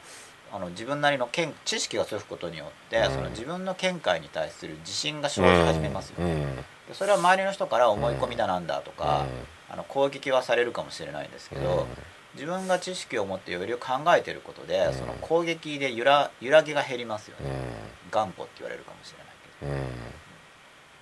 ど、うん、勉強するっていうのは一つの道だと思うんですよね。うん、でもだからその勉強の仕方ですよね。その勉強の仕方もだって勉強するって言ったら、うん、みんなより社会人になるわけですから。ああそうか。よりハウトゥー本も読むわけですよ。勉強って言ったら、はい。はい、よりノウハウをっていう、はいまあ、やっぱ身近にロールモデルがないと厳しいんですかね。うん。まあでもとりあえずねでももうでも社会のもう要するに成長経済が止まってるので、もうそっちじゃいけなくなってるのはもう誰もが気づいてるわけじゃないですか。まあ疑問を感じてればそこがやっぱあの切り口になると思うんで、うん、やっぱりまずどうなりたいか分かんないとかってこう言ってないでどうなりたいかを決めたらいいと思いますよ僕は、うん、まあ、それもいろんな本に書いてあるじゃないですか、うん、どうなりたいかを決めましょう、でもどうなりたいかを決めましょうっていうのほとんどがもういわゆる何ですかくず本みたいなもんで、うん、なんか住みたい家の写真を切って貼るとかそんなレベルなんですよああよく聞きますね、別に貼っていいですよ。そういったなんか貼っちゃいけないみたいに響くかもしれないんですけどなぜそれがクズなのかというと、ちょっと違うんですよその自分のなりたい姿とその話は、うん、あのそういうのを実践してる人の話を聞くと、うん、現実逃避になっちゃってるんですよね。あの現実逃避になっちゃってるのであれば、それはなりたい姿だけど現実じゃないんですよ。本当にやろうよっていう話の方のなりたい姿。まあ、あの恋愛ドラマ見てるのと同じような感じですね。あそうですね。まあある種疑似体験みたいなのでこう。別にそれ見るのはいいんですけど、それはそれ。じゃあ現実はどうしようかっていう目標の話をしたいわけですから。なのにその現実の話だからそのドラマの設定の話じゃなくて実際どうするかでで実際どうなりたいかっていう時に自分がどうなったら幸せなのかっていうのを把握してないからどうなりたいか多分分かんないわけですよね。そしたら自分はどうなったらどんな生活を送りたいのか、どういう時に楽しかったのかっていうのはそれまでの記憶があるはずだからそれは取っかかりになるじゃないですか。で作っていったらいいと思うんですだってもう本当まあだから僕は時間表を作るとかスケジューリングとか言いますけど、うん、結局自分の習慣スケジューリングっていうのは例えば把握して、デイリーのサイクルを把握して、で周りとのトゥドゥっていうのを把握すれば、そもそも今自分が何やって生きてるかって分かるんで、どどう変えたいかとかっていう自覚的に実行項目が分かることで、それをどう変えたいかっていうのは見えてくるはずなんですよ。いきなりそのこんな家に住みたいとかって言うんですけど、それはだから外要するにこんあの大学に入ればとか、あの会社に入ればとかと同じタイプの思考だと思うんですよね。そのまあ、確かに広い家に住んだら気分いいかもしれないけど、それよりもっとじゃあ生活率も整えるとか、そっちの方が多分その人の幸せにはつながる感じがするんですよね。経済的心配がもっとないように、その収入と支出の流れを整えるとか。もっと現実的に、うん、てかだから現実的に幸せになれるっていうのはあんま信じてない気がする、うん、まあ幸せの通信簿の連載とかで、そ幸せな姿を考えるヒントになるような枠組みをあれは書こうと思って書いたんですけど、まあ大きい家って何やりたいのかって話ですもんね。何があれが必要何大きいの何したいがために大きい家が欲しいのかっていうところの部分がみんなぐちゃぐちゃぐちゃぐちゃしてるんですよ、うん、健康についていろいろ言う割には三大要素、うん、子供が10人欲しかったらそれは大きい家が必要ですよね。うん、それもだから10人欲しい場合には、じゃあ何年に1人産んで1人産んで1人産んでじゃあ平方面積を平米を考えて、でも昔の人の家の考えても、まず収入増やすのか、土地安いところに行くのかとかやっぱ現実的に考えられますよね、そしたら。どこの病院で産んでとか、ね、でこの子の時は学校はここにしてそのプラン立てて実際にやったらいいと思うんですよ。でその目標っていうとじゃあその10人家族の写真を貼っときましょうってそれだけで僕弱いと思います。まあ、もちろん貼ってもいいんだけどそこそれだけで叶うんじゃなくてきちんとプランニングしてやってったら実際そうなるだろうし。その知識も整理しなきゃいけないですし。だから重要なことからやるのが重要だから、みんな微量栄養素とかっていうのが流行ってるから僕は三大栄養素をしつこく言ってるわけですよ。やまあビタミンミネラル大事ですけど、うん、その前に三大栄養素取ってない人が多いから、うん、三大栄養素を取ってなまあ、微量栄養素も必要だけど、うん、まず三大栄養素だろうって僕は思うわけですね。うん、タンパク質足りてない人は、うん、僕はベジタリアンだからタンパクタン足りてないでしょってよく言われるんですけど、プロテイン飲んでるから多分僕の方が取ってるっていうのも何度も言っている通りであってとりあえず三大栄養素ないと始まらないと思う。海外の格闘家は結構ベジタリアンがいますね。あそうなんですか、うん、びっくりして知らなかったんですけど。僕も格闘家詳しくないから全然知らなかったんですけど、僕もあベジタリアン。なんかなんか見た時に、うん、ベジタリアンの格闘家がいるんだと思ったら、はい、全然ねいくらでも筋肉がつくんだろうなっていう話じゃないですか。多分プロテイン飲んでますよね。うん。多分まあそうでしょうね。大あれ大豆でしたっけ？プロテインいろいろあるんですよ。牛乳プロテインとか大豆プロテインとかあとヘイプロテインとか、うん。あとホエイは牛ライスあの乳乳乳はい乳乳ですか。乳プロ。うん。牛乳の。僕もプロテインもいろいろ試して、うん。多分10種類ぐらいは試してると思うんですけど、うん。ただ試すのも時間かかるんですよ。でもあれも合う合わないありますよね。すごいあります。すごいありますよね。サプリは全部あると思うんですよ。てかね。食べ物が多分そもそもあると思うんまあまあそうでかそうかそうか僕ベジタリアンだけど、だって肉大好きな人は多分肉合ってるんじゃないですか多分、うんまあそうですよね。だプロテインは合わなくてね。個人差がある。それも探してほしいんですだから、まあそうですよね。だってタンパク質が体質的に合わないって多分ありえないと思うんですよ、うんまあね。何かしらタンパク質多分必要じゃないですか、うん。あの特殊な体本当に特殊な体質の人は、あの例外ですけれども吉田さんそこまできっと特殊じゃないじゃないですか、うん。だからそれはプロテインやっぱいろいろまあ取り方とあだあだ取り方とかもあるんでしょうね。あると思う。多分ね。僕も小麦タンパクとかあんま合わないし。うん。あのグルテンで取っちゃうと、うまあ、それもだけど試しておかないとんそれも結わ局か自分の変体の感情と同じように体感の落ちたか落ちてないかっていうのは。一日飲んでも分かんないから試すのも時間いやでもかかるんですよ。本当そうですよね。でそれをやっいやぱその時間を投じるのがもったいないとか、うん要は、うん。じゃあ結局じゃあプロテインでっかくんある程度でっかいのかって試してる途中で合わないからって言ったら余るじゃないですか,、うん。だからもったいないって言えばもったいないんだけど、ね。それはコストであって。いやでも本当そうと思うんですよ。だからなんか健康にいいってよく言うじゃないですか。はい。何を基準に健康にいいかって例えば本当は一日をとにかく気持ちよく過ごせるっていうのが実はき健康にいいってことじゃないですか。だと思います、ね。でで大事なのはその気分の良さじゃないですか、うん。だけどその気分の良さっていうのを多くの人が気分の良さだからってう言って、ん。メンタルの方に行き過ぎる傾向があるんですよ,、うん。ですよね。心の持ちようって言って、でも多分確実に食べ物からですよね。タンパク不足だと思う単純に。あーまあ今の流れだったらだって食わないのは健康だっていう概念ですからねうん基本的に。だけど人によってタンパク質の必要量もうんパーセントの式が違うんですよ、うんだからそれもだけど自信満々に言えないんですよ、うんだってそれ数字言って実行してその人健康壊すかもしれないから、そうですよね。やっぱ個人差があやってみないとわかんないですよねそもそも三食っていうのはどうなんですかね。あれも概念的に。いや僕はもう3食は相当昔に捨ててますああやっぱそうですか。全然気にしてない やっぱそうですよね。もうおかしな話ですよね。いやだって文化的根拠すらないですからねね。文化的なの伝統的な日本人の食生活における根拠すらない話だからね適当だよね。朝昼晩なんですかねよくわかんないけどあれ、ねえねえ腹減ったら食うもんですよね。なんかまあそういう。僕は腹減る前に食う派、あ本当ですか？はいあの食べられる環境にいる時は。うん。腹減ってる時点で多分血糖値下がりすぎてるっていう立場なんで、でも体の信号として腹減ったよっていうのを教えてくれるわけじゃないですか。うん、そうだからそれで例えばなんかカードに引き落として赤字になったから入金するみたいなイメージなんで、ああ僕は。吉田さん的に？うん減る前に食べてる方が計画ぼ的栄養摂取って感じ。あだけどただそれをずっとやってるとやっぱ良くないって話もあるんで、うん。あだと空白にする時期も作る。その方がよく体が動くね信号要するに一回減ったよっていう感覚を伝えるために。逆にすごく空腹にする時もあるんですけれどもうんうんうんうん。だからその空腹をあえてする、うん断食までいかないんだけれども、うん。あえて空腹にするっていう時期と、まあでも食べてる時はだからむしろあんま空腹にしないようにサイクル作って、それも全部可視化できたらすごいいいんでしょうけどね。自分の体の中で今何が起きてるかみたいなのはね。うん。まあ分かんないから結局体感して、まあそうですよねいろいろ試すことが大事だと思う。まあそうですよね。り。自分にそれはもうそうですよね。結局個人本当個人すごいバラバラでしょうねそれはね。で結局ぐちゃぐちゃ言ってくる人いるんですけど、うん。だってこっちは何十年もかけて試してきてうるんですよん。何をぐちゃぐちゃ言ってるのみたいな。試してみろって感じですよね俺の体の何を知ってるんだ本当そうですよね。本当そうだと思いますよ。でそこでそのよくいい加減にベラベラ言えるもんだなっていうう、ん。そこなんですよ子供の時から思ってそのいい加減な意見を言ってくるわけじゃないですか,、うん。かしかもこっちを否定しながら、うん。でであのメンタリそのいい加減な意見をこちらを否定しながら言ってくる人のそのなんか意図的なのかどうかよく分かんないんだけどおそらく無意識的に悪意があるレビュー。うん。ここちらのをなんかダメにしたいという人が、意識的には分かんない。意識的にはなんか、あの相手のことを考えて良きアドバイスを出すと思って、本人が言ってそうなんで、うん。意識的には、でもそういう人とはあんま関わらない方が、無難かなとか、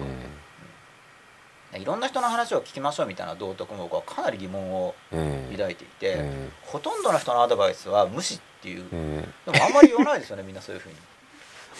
言う人いますけど、僕は基本的にほとんどの人のアドバイスは聞いちゃダメだと思ってますからね、うん、でもそのだ聞いてみないとその選定ができないじゃないですか普通に考えたら。いやもうもう先入観の段階でみんなのアドバイスはほぼダメって思ってないとやられちゃうとああ。鼻水出てきた。髪切ったらいいですえ何だって吉田さんにあいやそ外にあります。あの少々お待ちください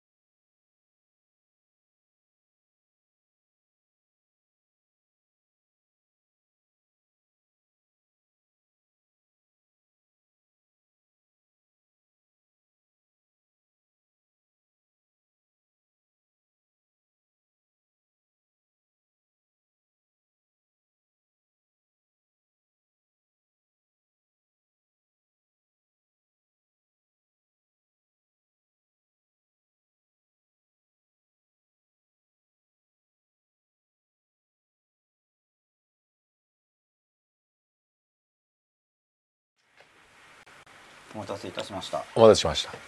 特に話は進んでない感じですか？はい。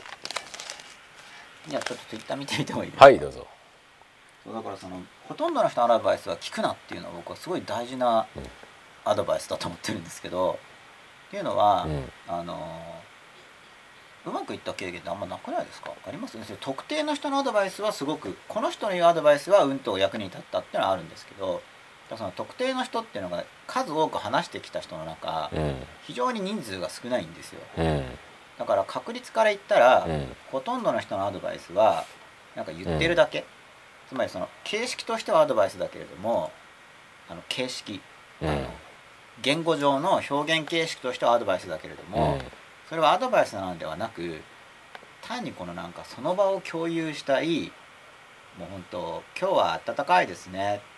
っていうような話に過ぎない、うん、つまりそこでその温かさについて、うん、なぜあなたが温かいと感じるかとかそういう話いかないじゃないですか。ただ言ってるぐらいですよ。な今日はそうですね。だからいやその僕はどっちかというともう全く聞かなかったんでそっちの反省の方が大きいんですよ僕はね。僕は全く聞かなかったんで。聞かない方がいいと思いますけどね。だから何か何かは聞いた方がいいと思うんですけど、うん、基本的に周りのはほぼ聞かなくていいと思う、うん、だからその言ってる言葉よりも 多分あの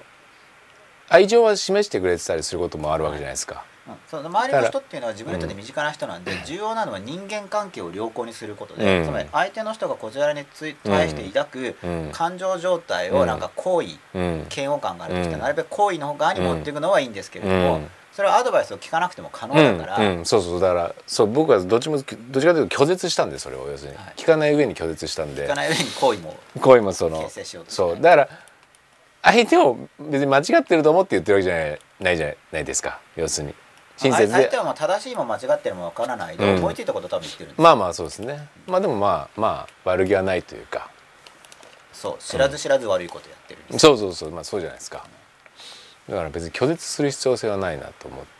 ことが多いんで。ただ時間の無駄ではあるんですよね。まあね。あのだからそこのアドバイスを扱うこと自体は、うん、で人間関係を良好にしようとした時にその相手の人のアドバイスをそうですねって聞いていると向こうの人の機嫌が良くなるってことはただあるんですけど、うん、ただアドバイスの場合はそうやって聞いてると実行しないとまた機嫌悪くなったりするんですよそこまで介入してきますか、うん、僕の周りの人がそうでしたね。おちょっと待ってくださいね。はい。僕も待った方がいいですか？えっと。大丈夫です。大丈夫ですか？ツイッター見てみたいと思います。46分前ゆるぼぶさん。べき論やレッテル貼りもレビューっぽいですね。無自覚に流されてしまいがちになります。そうなんですよね。うんレビューっぽいと思います僕も。だからまあそういったことをいろいろ言われるんですけれども言われることをだから本当に参考情報として位置させるっていうのはかなり難しいことなので影響を受けちゃうので影響を受けちゃうなと思いつつ自分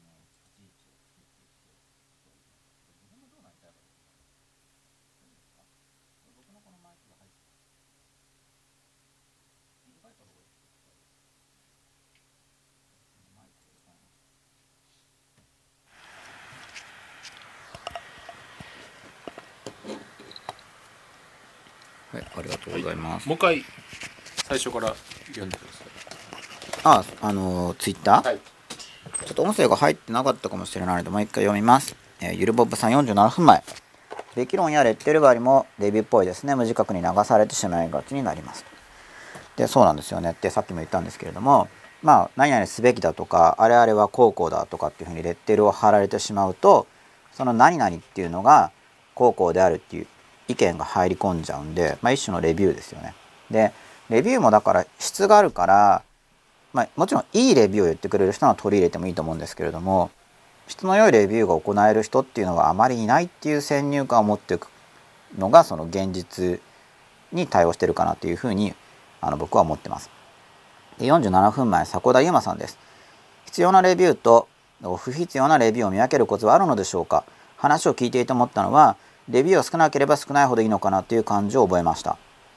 えっと、これを見分けるコツっていうのは僕はやっぱり発言者だと思います。その発言者が自分にとって信頼に足る人かどうか。だ基本的にはあのー、基本的には不必要なレビュー全部ほぼ全部が。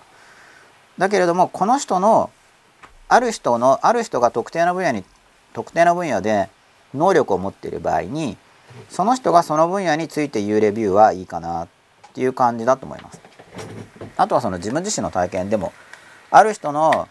意見を聞いてその人の意見が実際に役立ったっていう体験があればその人の意見はあのいいかもしれない。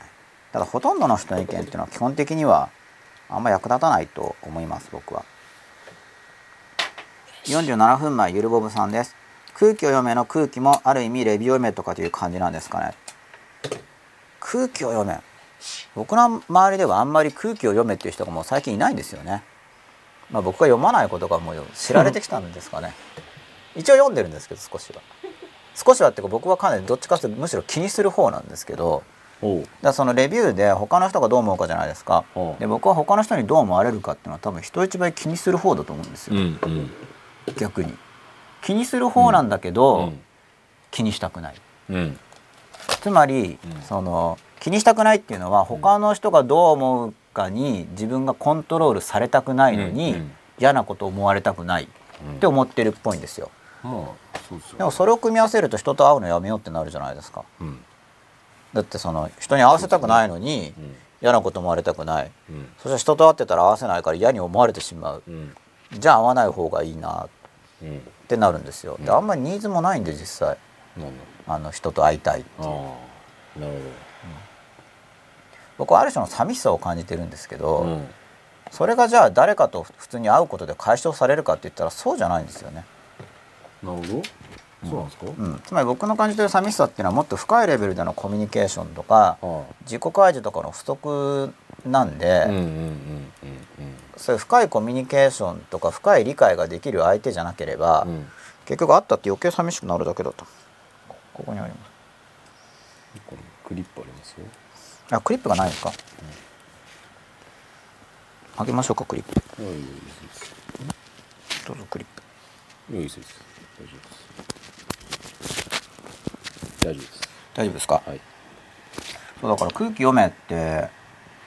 うん。まあ空気読めっていうのは、まあ、要するに黙ってろってことですよね。普通の普通の人が空気読めよ。要するに冗談じゃなくて、うん、真面目に空気読めよっていう批判をしてくる場合はそんなこと言うなよとか黙っとけよっていう意味で言ってるんですよね。合わせろよってことじゃないですか？求めてああ合わせたことを言えってことですか？そんなことは言わないで、うん、合わせたことを言え、うん、うん、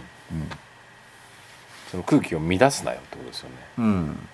まあ、レビュー読めとかっていう感じとはちょっと違うと思いますけどね。あの僕は僕がやってるレビューって意味では、うん。うん。まあ、それはなんか要は相手の人から見たらこっちに何かしらの発言を期待していて、うんその期待に応えてなかったってことを言ってるんだと思うんですよ。うんうん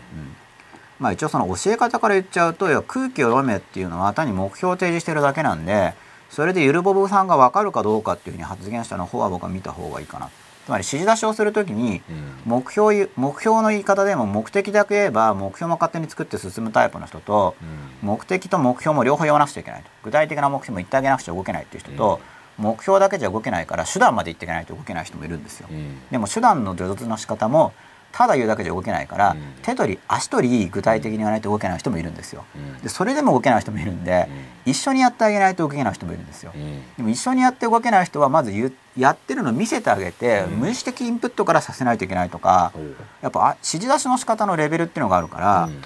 このゆるぼぼさんのこの疑問を読む限りゆるぼぼさんに対して空気読めっていう指示出しをする人は指示出し能力が低いかなとは思う。ゆるぼぼさんにはもっと具体的にないと多分分かんないと思うんですよね。つまり空気読めではなくこういうシチュエーションでは僕はゆるぼぼさんにこういうふうに言ってほしいんだよっていうのをでゆるぼぼさんがなんかそれに対して納得いかないって言ってきたらな理由がなんでそうでっていう話とかをしていかないと、まあ、ゆるぼぼさんには通じないんじゃないかなと。どなるこの短い2行で読んでますからね。僕ゆるぼぼさん誤解してるかもしれないですけど、これおそらく空気を読めていう指示出しに納得してないと思うんですよ、この感じは。うん。まあ、だからこの空気を読めって言ってる人は多分自分の指導能力に対してコンプレックスを感じてそうだと思いますけどで空気読めっていう指示出ししかできないわけだからもしそれが上司だったらだけど。うん。単なる友達だとしたらまあ少なくともあん、まあ、冗談で言ってるんだったらまた違うんですけど怒って言ってるとしたら、まあ、あんまり関係が深い友達じゃないですよね。うん。と思う？もうそうですよね。まあだからこれはレビュー読めとかっていうんじゃなくて、まあ、普通は俺に合わせるとかそんな程度の意味だと思いますよ。普通多く言われてる空気読めとかっていうレベルは。じゃあそこでだから空気とは何かとかっていうふうに空気読めって言ってる人は多分考えてないから空気とは何か読むとは何か。で多分考えずに言ってるんだと思う。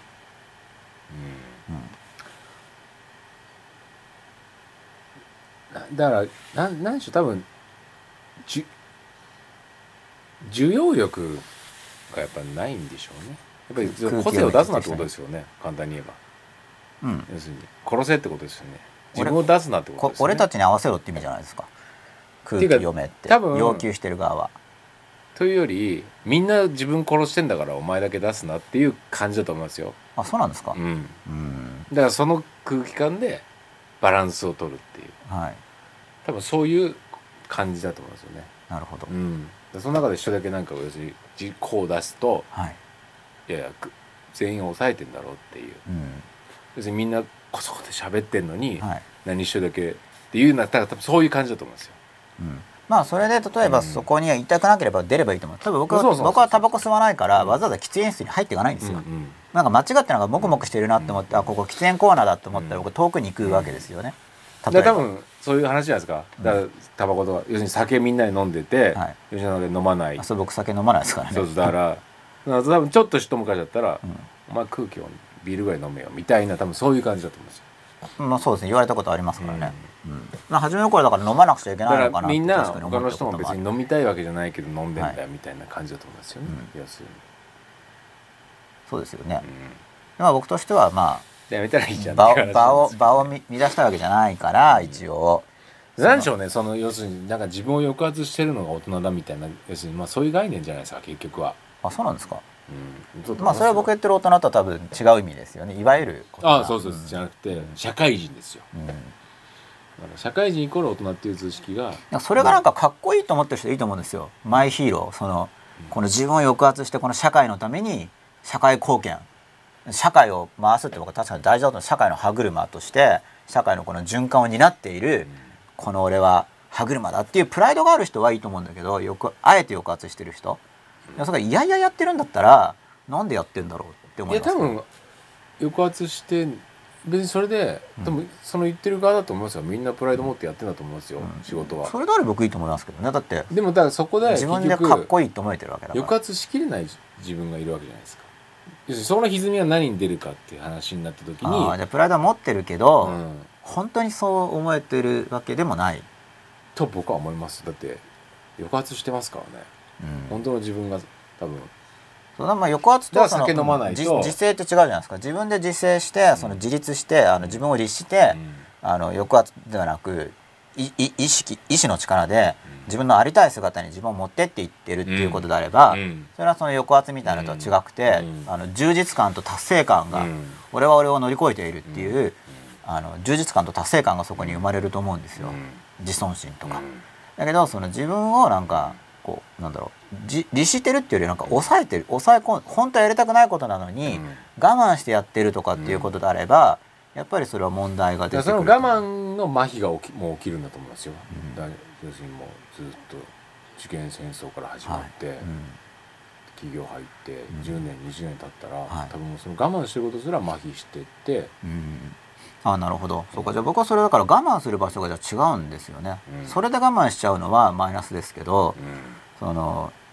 例えば自分のやりたいことやろうとすると周りから非難されたりする、で非難されるの嫌じゃないですか、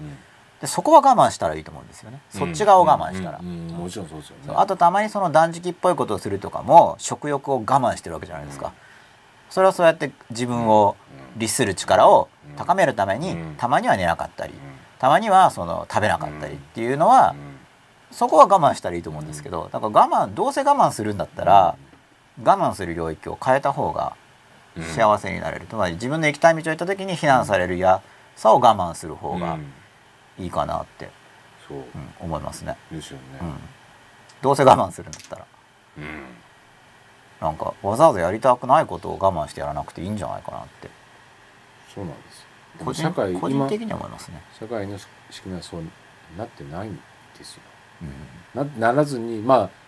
ならずに、まあ、ここまで経済成長してきたっていうことだとは思うんですけど、はい、結果としてね、うん、僕でも結構幸せな人いる気がするんですけどね、まあ、少なくとも経済成長してるわけだからなんかよくわかんないけどローン組んで家買ってたら不動産まあバブルはじきましたけど不動産も上がった、うん、でなんか老後も心配がないし年金も出てるしって言ったら、まあ、結構それなりにハッピーな人もいるんじゃないかなまあ経済的にはね、うん、そのために生きてきたわけじゃないですか,、はい、だそれぐらい経済的なものに関しては不安はないと思いますけど、はいまあ、その他を思いっきりおろそかにしてるんで、例えば夫婦関係とかもまあ、はい、良好な人っていうのは本当に少ない。少ない何十代ぐらいの人のイメージですか？それって。4 5 0代？2 3 0代ですか？今の。2 3 0代はもうそもそも交際すらしてない人が多かったりするじゃないですか、うん、あそうか。今シングル一応でも世界の潮流世界っていうかまあ西洋世界の潮流ですからね、うん、もうシンシングルでいくと、うんね、シングルライフは話題ですから今日本にもその波が来るんですかね。もうもう来てんじゃないですか。すでに来てますか、うん、まあ、男女ともシングルでっていうライフスタイルでもでもそれって結構恐ろしくないですか。でも本当にじゃあそのシングルが流行ったら、はい、100年ぐらい経ったら人類滅亡するかもしれないって話じゃないですか。世界でそれが流行ったら極端に言えば。いやでも人口爆発はしてるから養子取ったら多分回りますよ。あみんなシンシングルで、うん、シングルであのワンちゃん飼うみたいに子供見て可愛いって言って選んで。私この子みたいな。でもちょっとそんな流れもあります、ね、そういう流れも始まってきてますからね。つまり自分で産むのはリスクだから。すごいですよねその概念ね。ある意味地球人になってきてると思いますよ。その自分の子で血がつながってる我が子だから我が子だからじゃなくなってきてるわけですもんね感性的に、うん、何として捉えるんですかねでもねやっぱ同じ地球同じ人類。それ愛が広がってるっていう捉えられるんですかね。一応一応広がってるんじゃないですか？多分すごい長い目で見たらおそらくは。本当ですか、うん、というふうに僕は思いますけど。おそらくはですけどちょっと、うん、おそらくはって感じです。そんなに確信はないんですけどね。もしかしたらそのあの編集？つまり今時代的にちょっと大きな流れの中のむしろそれてる小さな流れかもしれないです。どっちか分かんない。その大きな流れの前に住んでるのかもしれないし。子供を作った上で、はい、さらに経済的余裕あるから、うん、そういう子たちも一緒に自分の家で、はい、っていうんだったら僕は成長だと思うんですよ。やっぱりなんそのセレブな発想としてやっぱり人間的に上の人たちはなんかいるじゃないですか、はい、いますね。そういう人たち、まずはすごくわかるんですけど、うん、自分とまあだと自分埋めなくてそういう人たちはい。でもまあ分かるじゃないですか、はい。埋めるけど、うん。そのリスクエッジ何のリスクエッジですか？自分。まあ、結局どんな子供が生まれるかわからないし遺伝的欠陥もあるかもしれないし病気かもしれないし。そのリスクか。すでに健康に育ってて多分検査した結果、まあ、病気とかもなさそうって言ったらそこのその、ああ、うんすごい若い時のリスクはもう超えられてるわけですからその発想の人が子供育てしたら怖いですよね。いやでもその優生学的発想っていうのはじあの、まあ、そこもちょっと,、まあ、ちょっと話すと長くなるんですけれども、じゃあそれで人類がダメになるかっていうと、うん。結局じゃあああいうペットの犬とか、うん。あの家畜とかもそうなんですけど、うん。まあ、あの辺りはもう本当に掛け合わせでやっていて、まあ、ほその動物たちが幸せかは置いとくとしても、じゃあ絶滅するかって言ったら、まあ、そんなことないわけですから今のところは少なくと人間が世話していて人間がね。人間が世話していてその家畜たちの、家畜たちが、まあ、野生に戻したらダメになるかもしれないけど。それによって結局生き抜いてきてるわけですよね。だからそこのあたりタブーが入ってくるから論じにくいんですよね。この真っ裸であるとしても、うん。誤解もされやすすぎる範囲な気がします、まあ、だけど例えば自分が自由恋愛って言って相手を選ぶ時も自由っていうかそれランダム恋愛じゃないじゃないですか。うん。うん自由恋愛って言ってなんか住民票番号のくじ引きで決めるとかじゃなくて、自由恋愛っていうのは各々が好き,、うん。好き嫌いだったり、うん。その経済だったり、うん。各々の価値基準で自分の配偶者を選んで結婚しましょうっていうのが自由恋愛っていう概念なんですけど、そこででも配偶者を選んでる時点で、その自分の価値観でも選択してるわけですよね。で子供は選ばないってことになると配偶者は自由恋愛で選ぶけれども、うん。子供は自分たちが生まれたのにしようっていうことで、うんなんで配偶者はその選ばないのにえ選ぶのに、うん子供子供は選ばないんだとかっていう話もあるわけですよ。あるっていうかそれはあるんですよそういう話が。要は昔は例えばその親の言う相手と結婚しろ日本だったら家制度で、だって自由恋愛になったわけじゃないですか、今度は。親が言わなくても。まあ、そういう発考え発想する人もいるんだろうなと思うけど僕は不自然だとやっぱ思うんでそれは、はなんか人間命その命の伝達とかを考えた時に、やっぱり愛し合った2人が子供を自分たちの、要するに命の伝達としてはい。新たな命を生み出しっていうのが、まあ動物として自然な行為だとは思うので、うん。僕は、まあ、それがやっぱ本能的に深い満足を生むのかもしれないですよね、うん人間の場合は少なくとも。僕はもう,、う実感してるのでそれをやっぱりそこからもう人生が変わったので、はい。自分自身もすごい変わってるんで、はい。まあ、そは大きなことだなと思うんですよね、うん。僕はねやっぱりそう体感してるんで、うん。そこに要するになんか違う発想に行くと僕は違和感を感じてしまう、はい。うん、なんかを抑圧してんだろうなっていう気がするんですよね。まあなんか抑圧されてる感情の裏返しで、うん。奇形的に。うんなんか別の欲求が出てるのかもしれないですよね、うん。確かに。そう僕もあんまり身近にはねそうそういう潮流があるっていうのを、うん。まあ文章で読むとかがメインなんで、まあ多分そっちの産業も盛んなんだな、まあ、なってるんだろうなと思いますけどね、身近に感じてなくてきちんとインタビューもできてないから、うん。実際どんな感じの感覚なのかっていうのは僕も実感を持っては捉えてないですね。でも先進国豊かになると、でも先進国で軒並みそういう方向になってるわけですよね。はい。それ何なんですか？豊かになると結局わざわざ結婚まあ、し基本的にはその個人主義の進展なんじゃないかっていうのが多分メインの論調だと思います、うん。結局個人主義がどんどん進展してくるとじゃあ夫婦関係でじゃあ相手に合わ自分を合わせていくっていうのは個人主義に反するじゃないですか、うん。相手に合わせて自分の好みとかを抑圧しなくてればいけなくなる。でも自分一人一人が自分の好みで生きていくってことになるとやっぱ単位は個人になっちゃうわけですから。例えば自分と奥さんで家具の好みが違うとかだったら同じ家になったら衝突しちゃうわけですよね。で趣味が同じだから一緒になったったって隅から隅まで同じなんていうのはないわけだか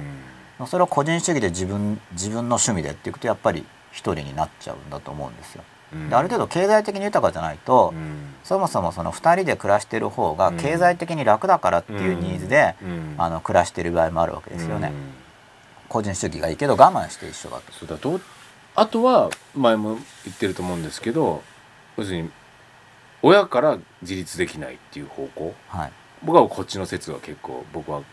感じてるんですけど、うん。要するにそれはまたシングルでいくっていうのはまたちょっと別の流れだと思いますいやシングルでいくというかし要するに結婚しないっていう意味ですか？うん、交際ができないってことですね、はい、要するにもうお互い家にずっといるから親の親元にいるから、はい、もう別に、ね、僕が言ったさっき言ったシングルっていうのは、うん、その最近流行ってきてるライフスタイルっていうのは交際はしてるんですけど、うん、あの異性と、はいただも結婚しないで,、でそれはもう個人主義のもういく多分かなり行き着くところまで行っ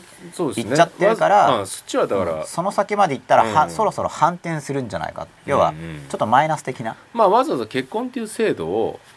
とかっていうのは僕も全然、あのどうでもいいなと思うんですけど、まあ、あとは本当に子供っていう概念、まあ、愛を深めたところに、はいうん、子供はだからその個人個人主義に反するわけなんですよ、でだだからそこどうなっていくのかなっていうのは今ちょうど、まあ、実験中っていうか、そうですよね、どうなのかまだ分かんないところじゃないですか。やっぱり不自然さを感じるので、動物として。でも確かだからもう個人主義そこまでいくともう結構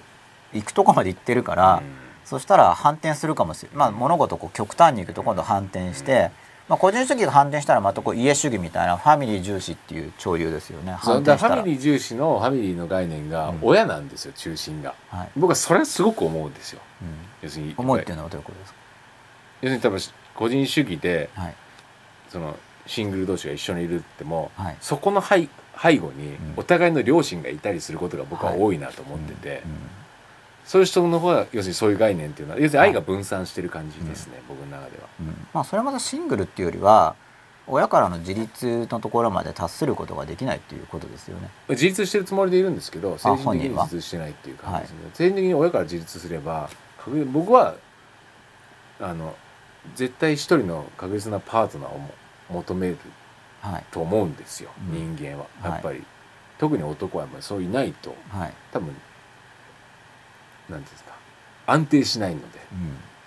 うん、だからそれでいられるのは半分は母ちゃんっていうやっぱり異性が？いるんですよやっぱりそういう二股状態の5050ぐらいの感じで成立してるっていう概念だなっていうのが、はい、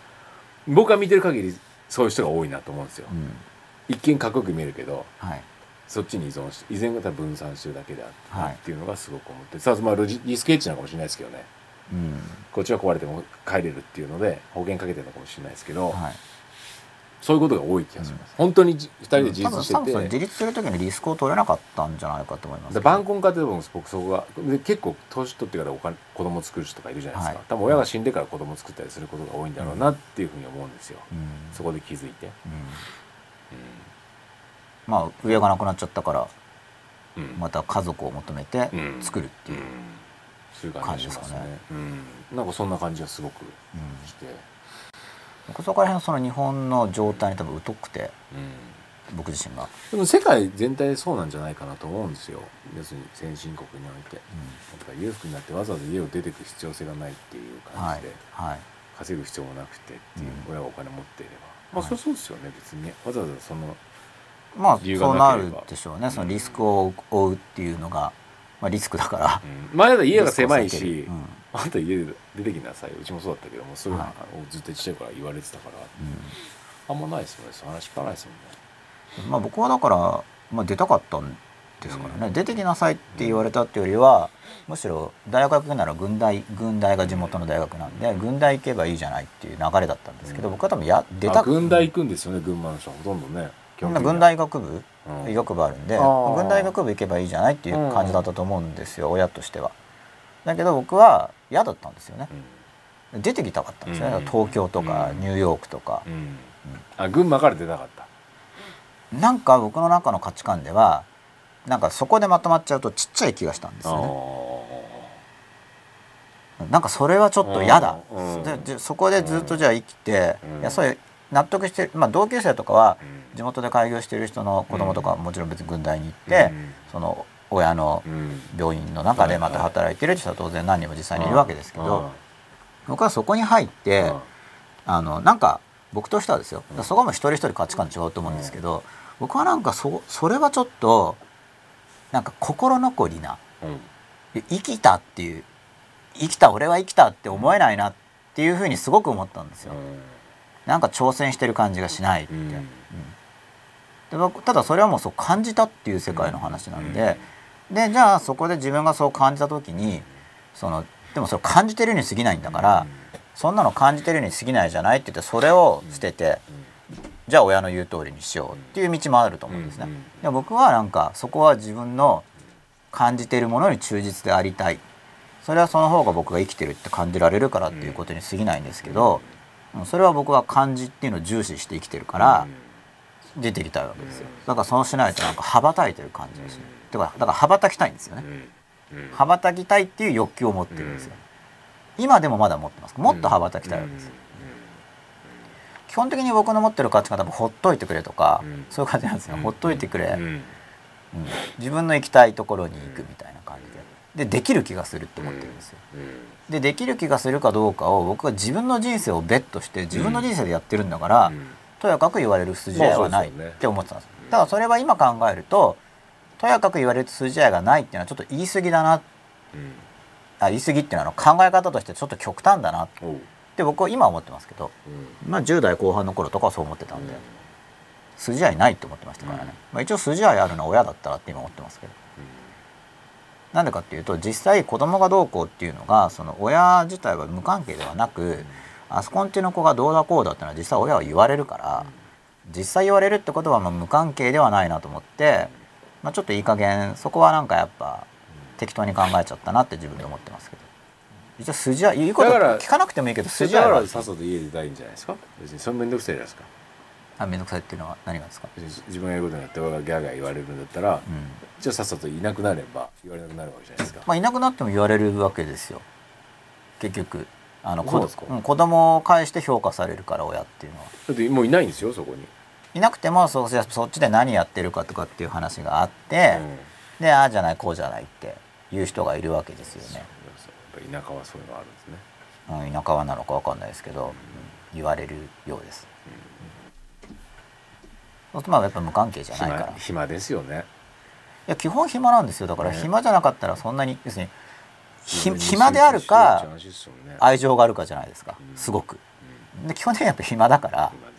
あれこれ意見を言ってるっていうことなんだと思います。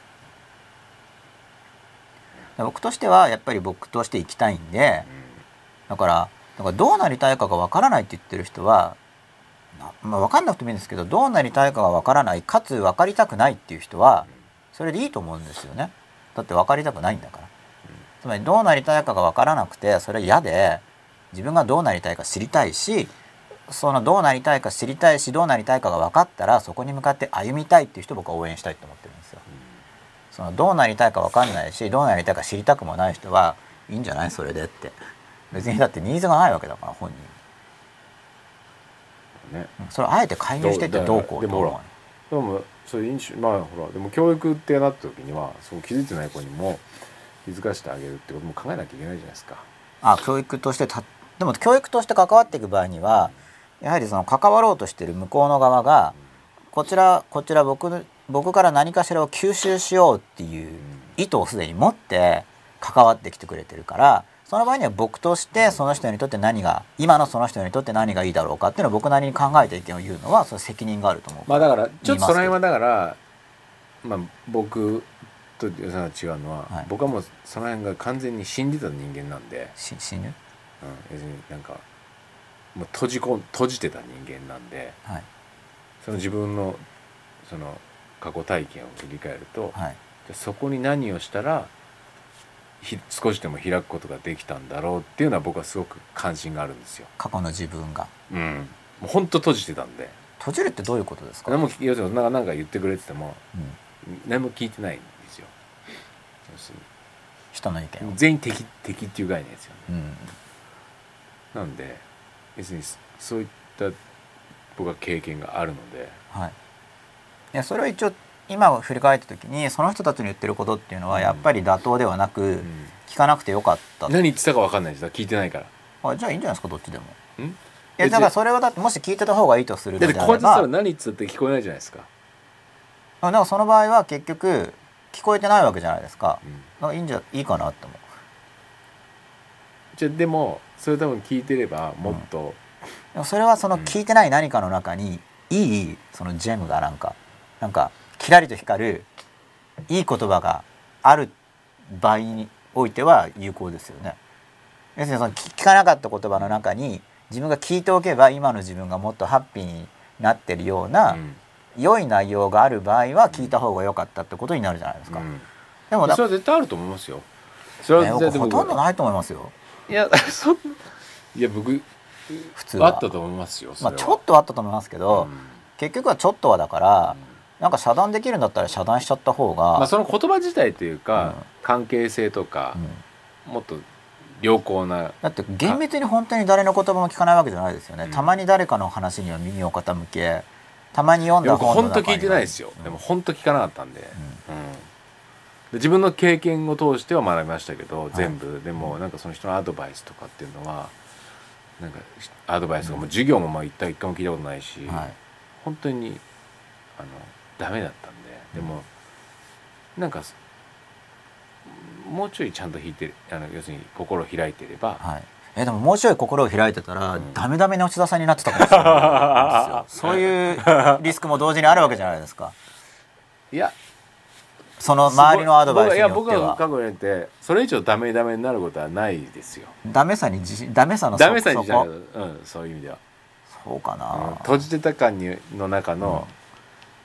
うん、あの閉じてったっぷりの、うん自信はあるんですよ僕はなんか逆に周りの人の話は聞かなかったけど本は大量に読んでたわけですね、うん、それは結局特定の人の意見だとやっぱ危険性が高いから、うん、とにかくいろいろなインプットをして比較対象しようっていう思いと、あとやっぱ定評があるやつ、あのある程度古い本を読んでいこうっていう戦略を持って僕はあの本を読んでたんで、とにかくたくさん読むっていうことと定評があるやつですよね、それ二軸でやってたんですけどそれはだから量をもそうやって量を出すか、もう自分の経験を信じるか、でも確かにそういうことですよね。なんか中途半端に聞いてもいいことないと思いますよだから僕レビューゼロだったんで全て、うん、そういう意味ではだから今でも初対面の人とかに変な偏見を持たずに逆にいける自分になれたのは大きいなと思うんですよ、はい、僕はむしろ偏見が大量に出てくる方ですからね。レビューいっぱいあるからねそういう意味では、ね、いろいろ聞いて読んでますからね。読んでるからねこれあるんじゃないかこれそうそうだからそういう意味ではあの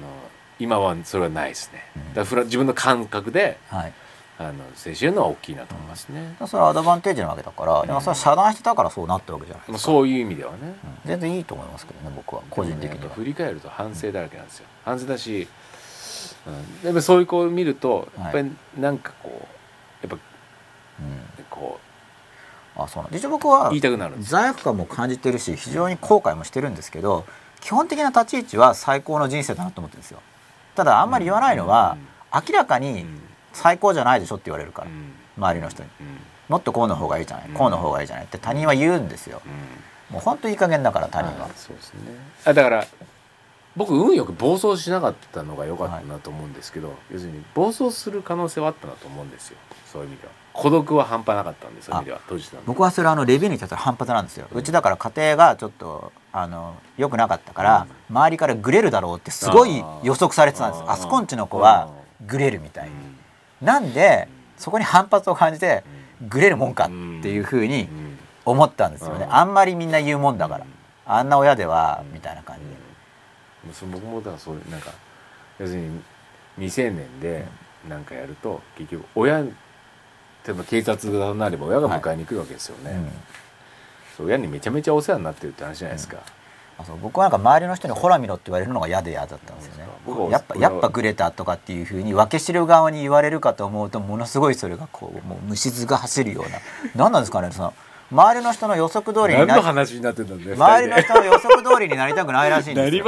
僕は。99回でなんかね。99回だから周りの人の予測通りになりたくないらしくてなんか、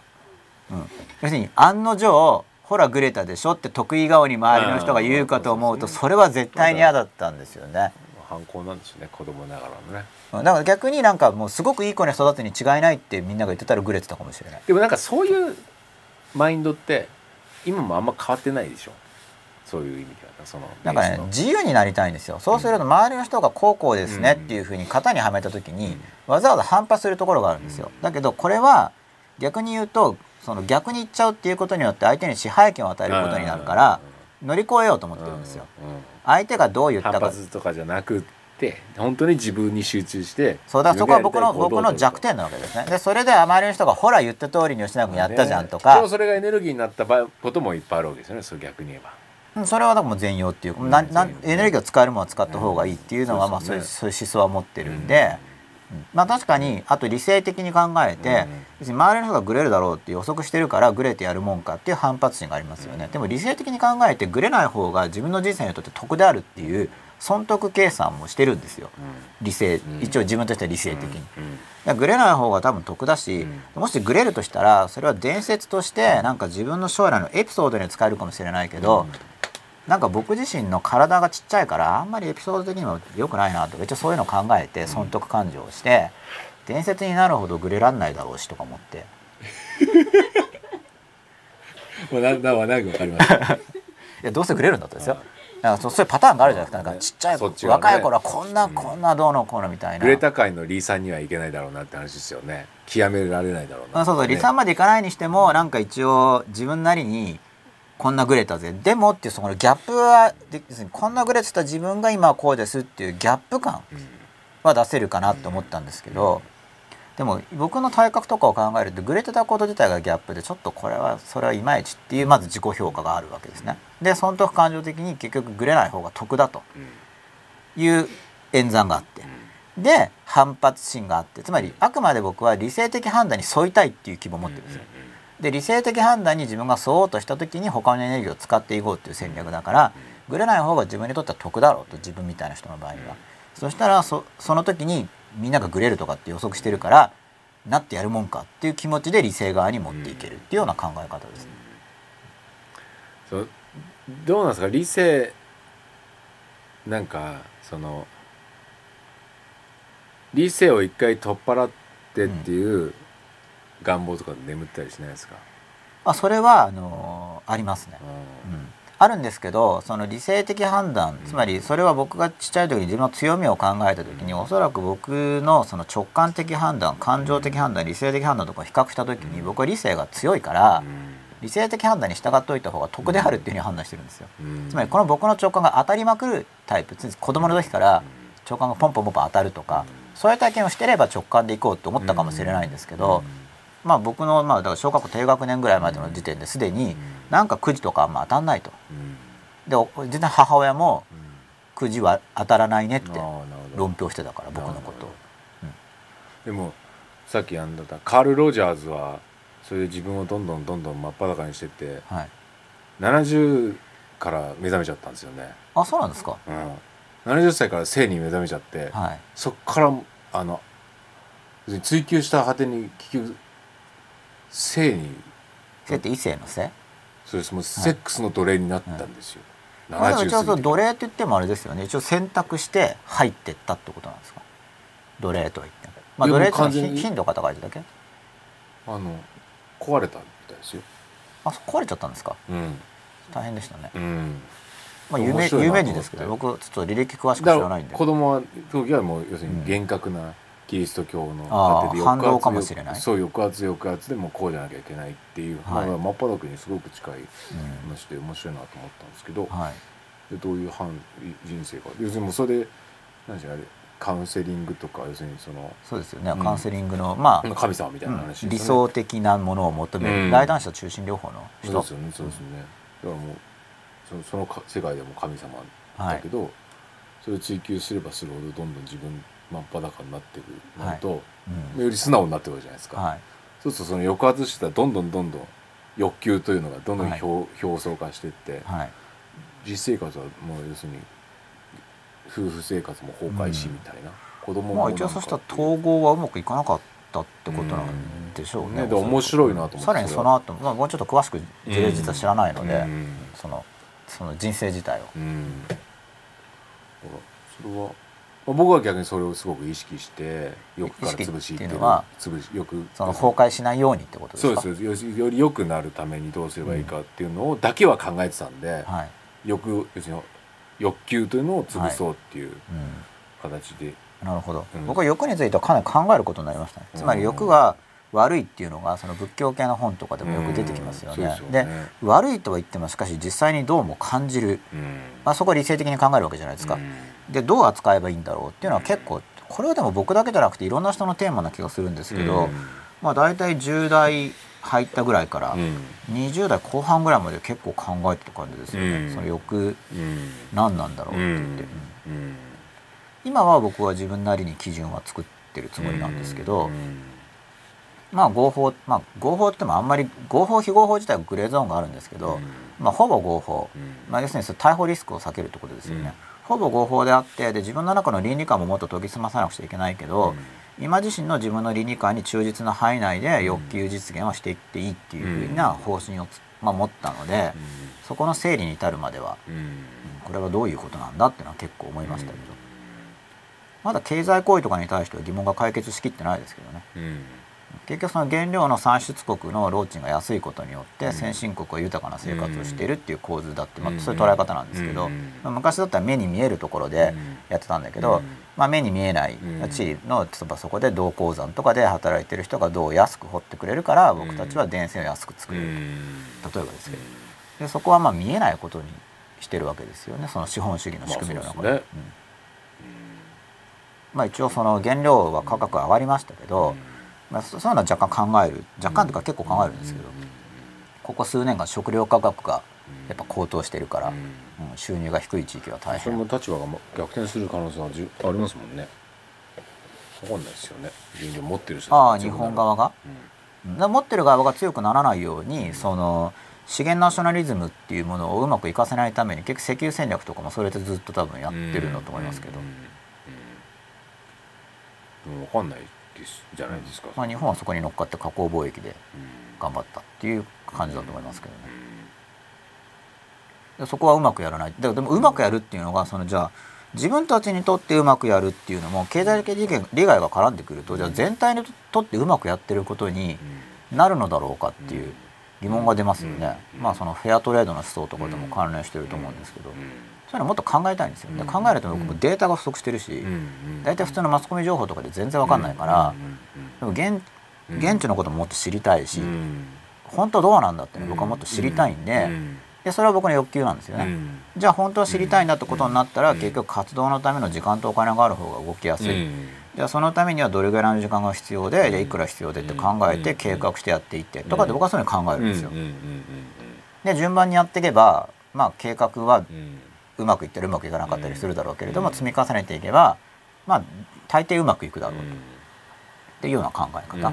そのなりたい姿に向かっていくっていう。のそうですよね。そのなりたい姿っていうのは大事ですよね。そうそう。でなりたい姿自体がだから分かんないっていうのは自分のなりたい姿が自分に対して真っ裸になってないっていうことなんで、どうなりたいのかね、で僕は仕事について言ったら結局どうなりたいかっていうのはすごく整理すると働かないでお金が欲しいんですよ、うん、これ前言ったと思うんですけど、うん、でもこの結論に至るのが数十年かかってますからね、うん、つまり働かないつまり拘束時間少ない形でお金が欲しいという欲求っていうのは正当性があるのだろうか、世の中の人がみんなそれやったら経済活動止まっちゃうんじゃないかとかいろいろ考えたんで、で結局今の普通の労働観だと働く方が尊いよみたいなのもありますよね。やっぱり僕の中の欲求っていうものを見ていくとどうも働きたくないんですよ。うん、いや働きたいんですけどその、いわゆる働きたいと違うんですよ。うん、その経済的必要性に基づいて働きたいのではなく、うん、仕事自分としてやりたいことっていうのがあってそれを仕事として捉えるのもできるんですけれども全然働きたくないんですよね、あの僕の考えとしては。で働きたくないっていう考えがまあなんかそういう人もいるけど、でも働きたくないっていうのがずっとそのただ怠惰に過ごしたいんじゃないんですよ全然、まあ、大学の教授とかはそうなんじゃないですか？勉強とかをしてたんですよね、ね、自分の自分の好奇心に従って。そうですよね、うん、なんかだからあんまり評価されたくないですよ他人に多分、うん、自分のが価値があると思うまあ、それはタイプですよね。そういう人もいるしね。やっぱ思いっきりこう競争があないと絶対退屈だっていう人もいますしね、うん、僕は基本的に隠れたいって方向性を持ってますから、うん、ひっそり、うん、ひっそり実はみたいなのをなんか好むんですよね、どうも、まあ、それは自分の理解が進んできてるっていうことで働きたいのか働きたくないのかとかも結構ずっと検討してたんですけど、働結構仕事も好きだから、いっぱいやるし、ってことは働きたいのかなとか、どっちなんだろう。でもそれは探ってきたわけですよね。で探ってきた挙句なんでやりたくないじゃんっていうのにだから何十年もかかったわけですよ。その単純な問いですら。うん。うん、でそのじゃあ働かないで生活できるのかとかっていうのは別にまた別の話であって、じゃあそのためにどんな手法があって自分やるのかどうかどんな手法でやるのかっていうのはまた考えればいいわけじゃないですか。だけどそうやって考えていく時に勉強してないとスキームも組めないから、まあ、僕は勉強が役立つ派っていうのはやっぱ変わんないんですけど、知識がないとやりようがないと思う。あの多くの、まあ、僕みたいな欲求を持っている人の場合には自分のやりたいことの多くは実現する時に知識が必要で、例えばさらにもっともっと勉強していかないといけないんですよ、僕やりたいことをやるために。だから受験生の時が一番勉強してるっていう人は本当疑問。疑問っていうのはあのそれそういうことが当たり前って言ってるのはすごく疑問があるし、そんなはずがないと思うんですよ。だって英語にしてもこの間あの千原さん出てくれましたけど、社会人向けの単語集っていうのは8,000語1万語レベルなわけで、受験生用のなんていうのはなんかもう600語とか200語とかありますからね。どうか10倍とか違うわけでそれはもう先入観としてあのそれ勉強してる大人の方が全然やってるよっていうふうに思ってないと間違っちゃうと思うんですよね。でもそれ役立たないって感じるのはなんか量が少ないからだと思う、まだ。もっと勉強したら役立つのに。まあそれだけやってたっていうイメージがあるんじゃないですか？受験生の頃ってなんかそれ以外のこと何もやらずに、まあ、そのタスクもなかったんでしょうけど。うん、まあやっぱ多分やりたいことがなかったんですよね、うん、やりたいことがあって勉強してる人とやっぱ、やれって言われたからやってる人は差があると思う、その時間の中の密も違うでしょうからね。高校生の頃と。うん、なんか高校生の時が知性のピークとかでどう僕はもうそうちょっと是手しがたいですね、うん、まあ、まあ目的ですよね。受験の受かる時。でその後別に。や別に勉強しないのは構わないんですけどその選択してれば意図的に。なんかそういうもんだって思ってる人はなんでそう思っちゃったんだろう。多分やっぱそれもどっかで言われたんだと思うんですよ。受験生時代が一番勉強するからねみたいに誰かに。いやそうじゃないですか、うん、だってだそれこそだから別にもう勉強したくないからそこを頑張るわけですよねそれで飯田が書いて、うん、で楽したいからあの大きな会社に入りたいわけじゃないですか、はい、基本的に、はい、めっちゃ働きたいからっていうよりも、どっちかというと楽したいからの方が、うん、まあそういう大きなところに行く、うん、あれじゃないですか。こう、うん、希望の、はい。まあ、大きなところに行きたい人は、まあブランド意識とかもあって、そんな自分がかっこいいっていうのもあるのかなとそれもってある結局はあの自分の願望とは違いますよね。別になんていう人からの評価の方が意識してるそうですね、うん、でもそれがすごい快感なわけですよね、うん、そのそういう評価をもらえることが、うん、僕はそ僕自身はあんまりそこは僕は快感につながってないんで、僕のその感覚の中では、評価してほしいところが違うんですよ。見てほしいところが多分僕自身が価値を考え感じてるのが多分ちょっと違うから、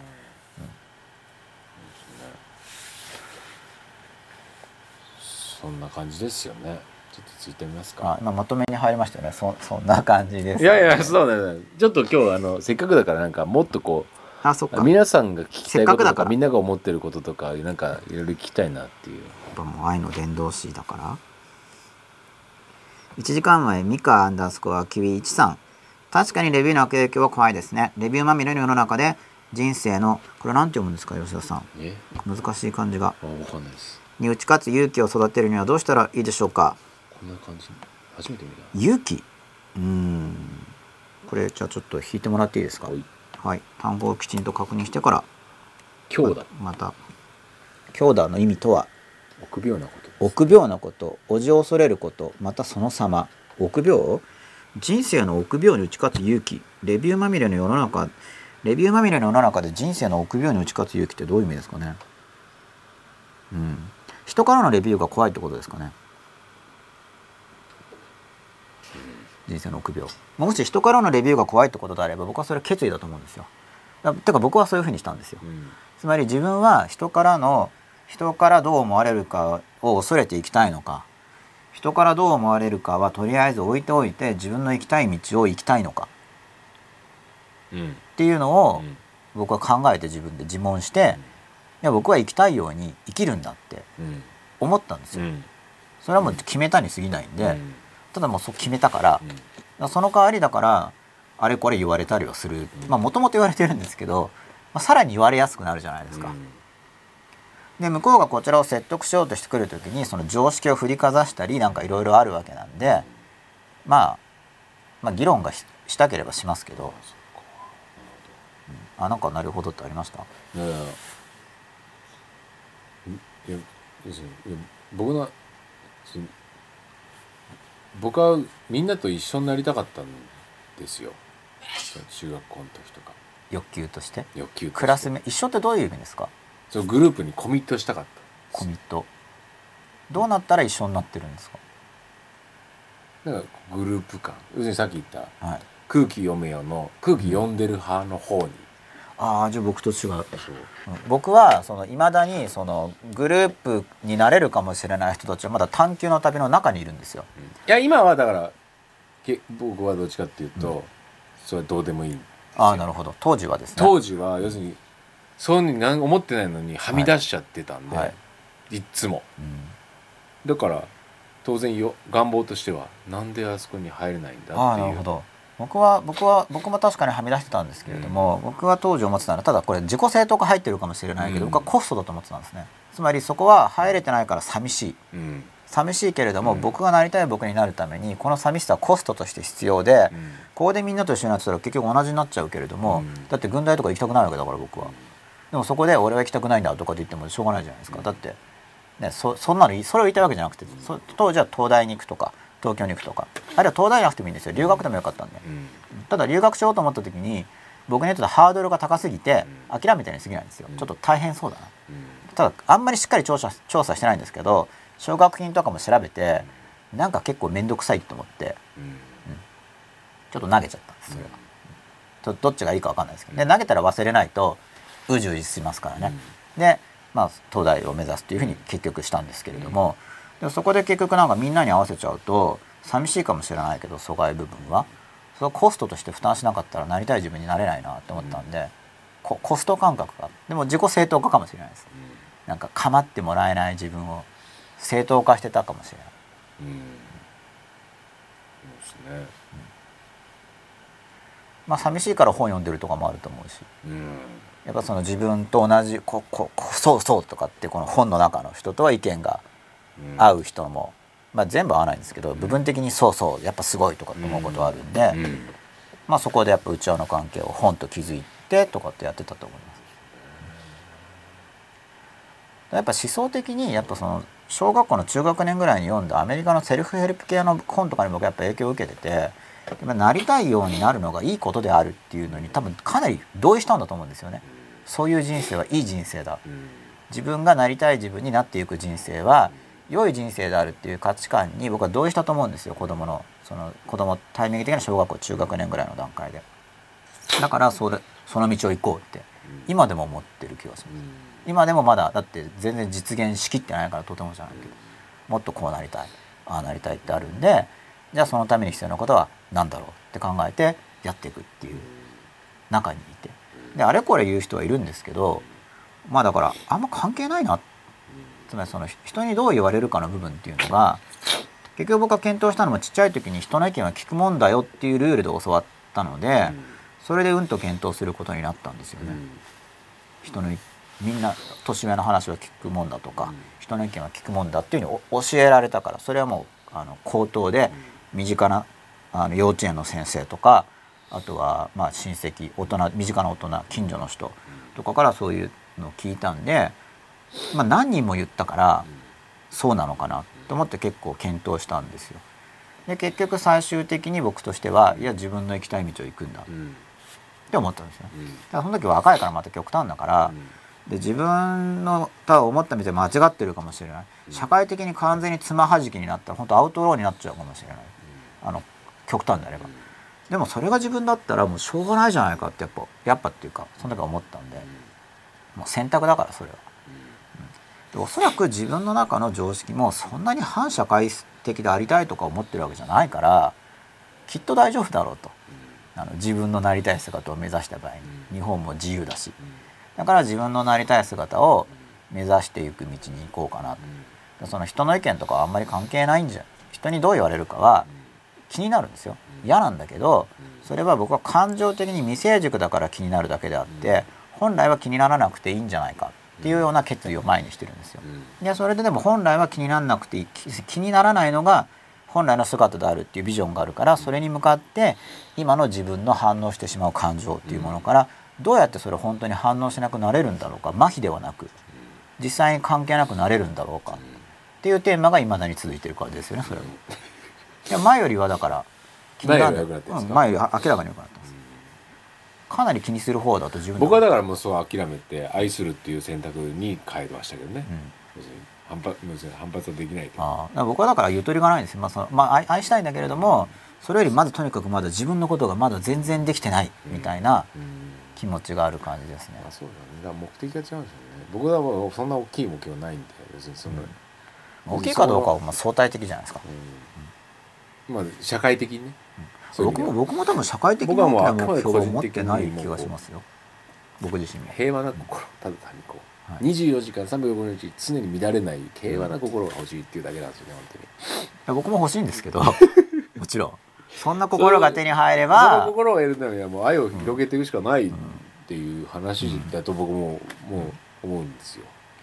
僕はその心に入るために僕は幼少期に欠乏感をいろんなものに感じてるわけですね。お金にしても例えば今でもまだ欲しい本が存分に買えないんですよ、まあ人から見たらどんだけ本買ってるんだぐらい買ってる、まあ、どんだけその欠乏感とそのどっちが占めます？何が？その買えない本が買えないっていう欠乏感と、はい、そういう人間関係のトラブルにおける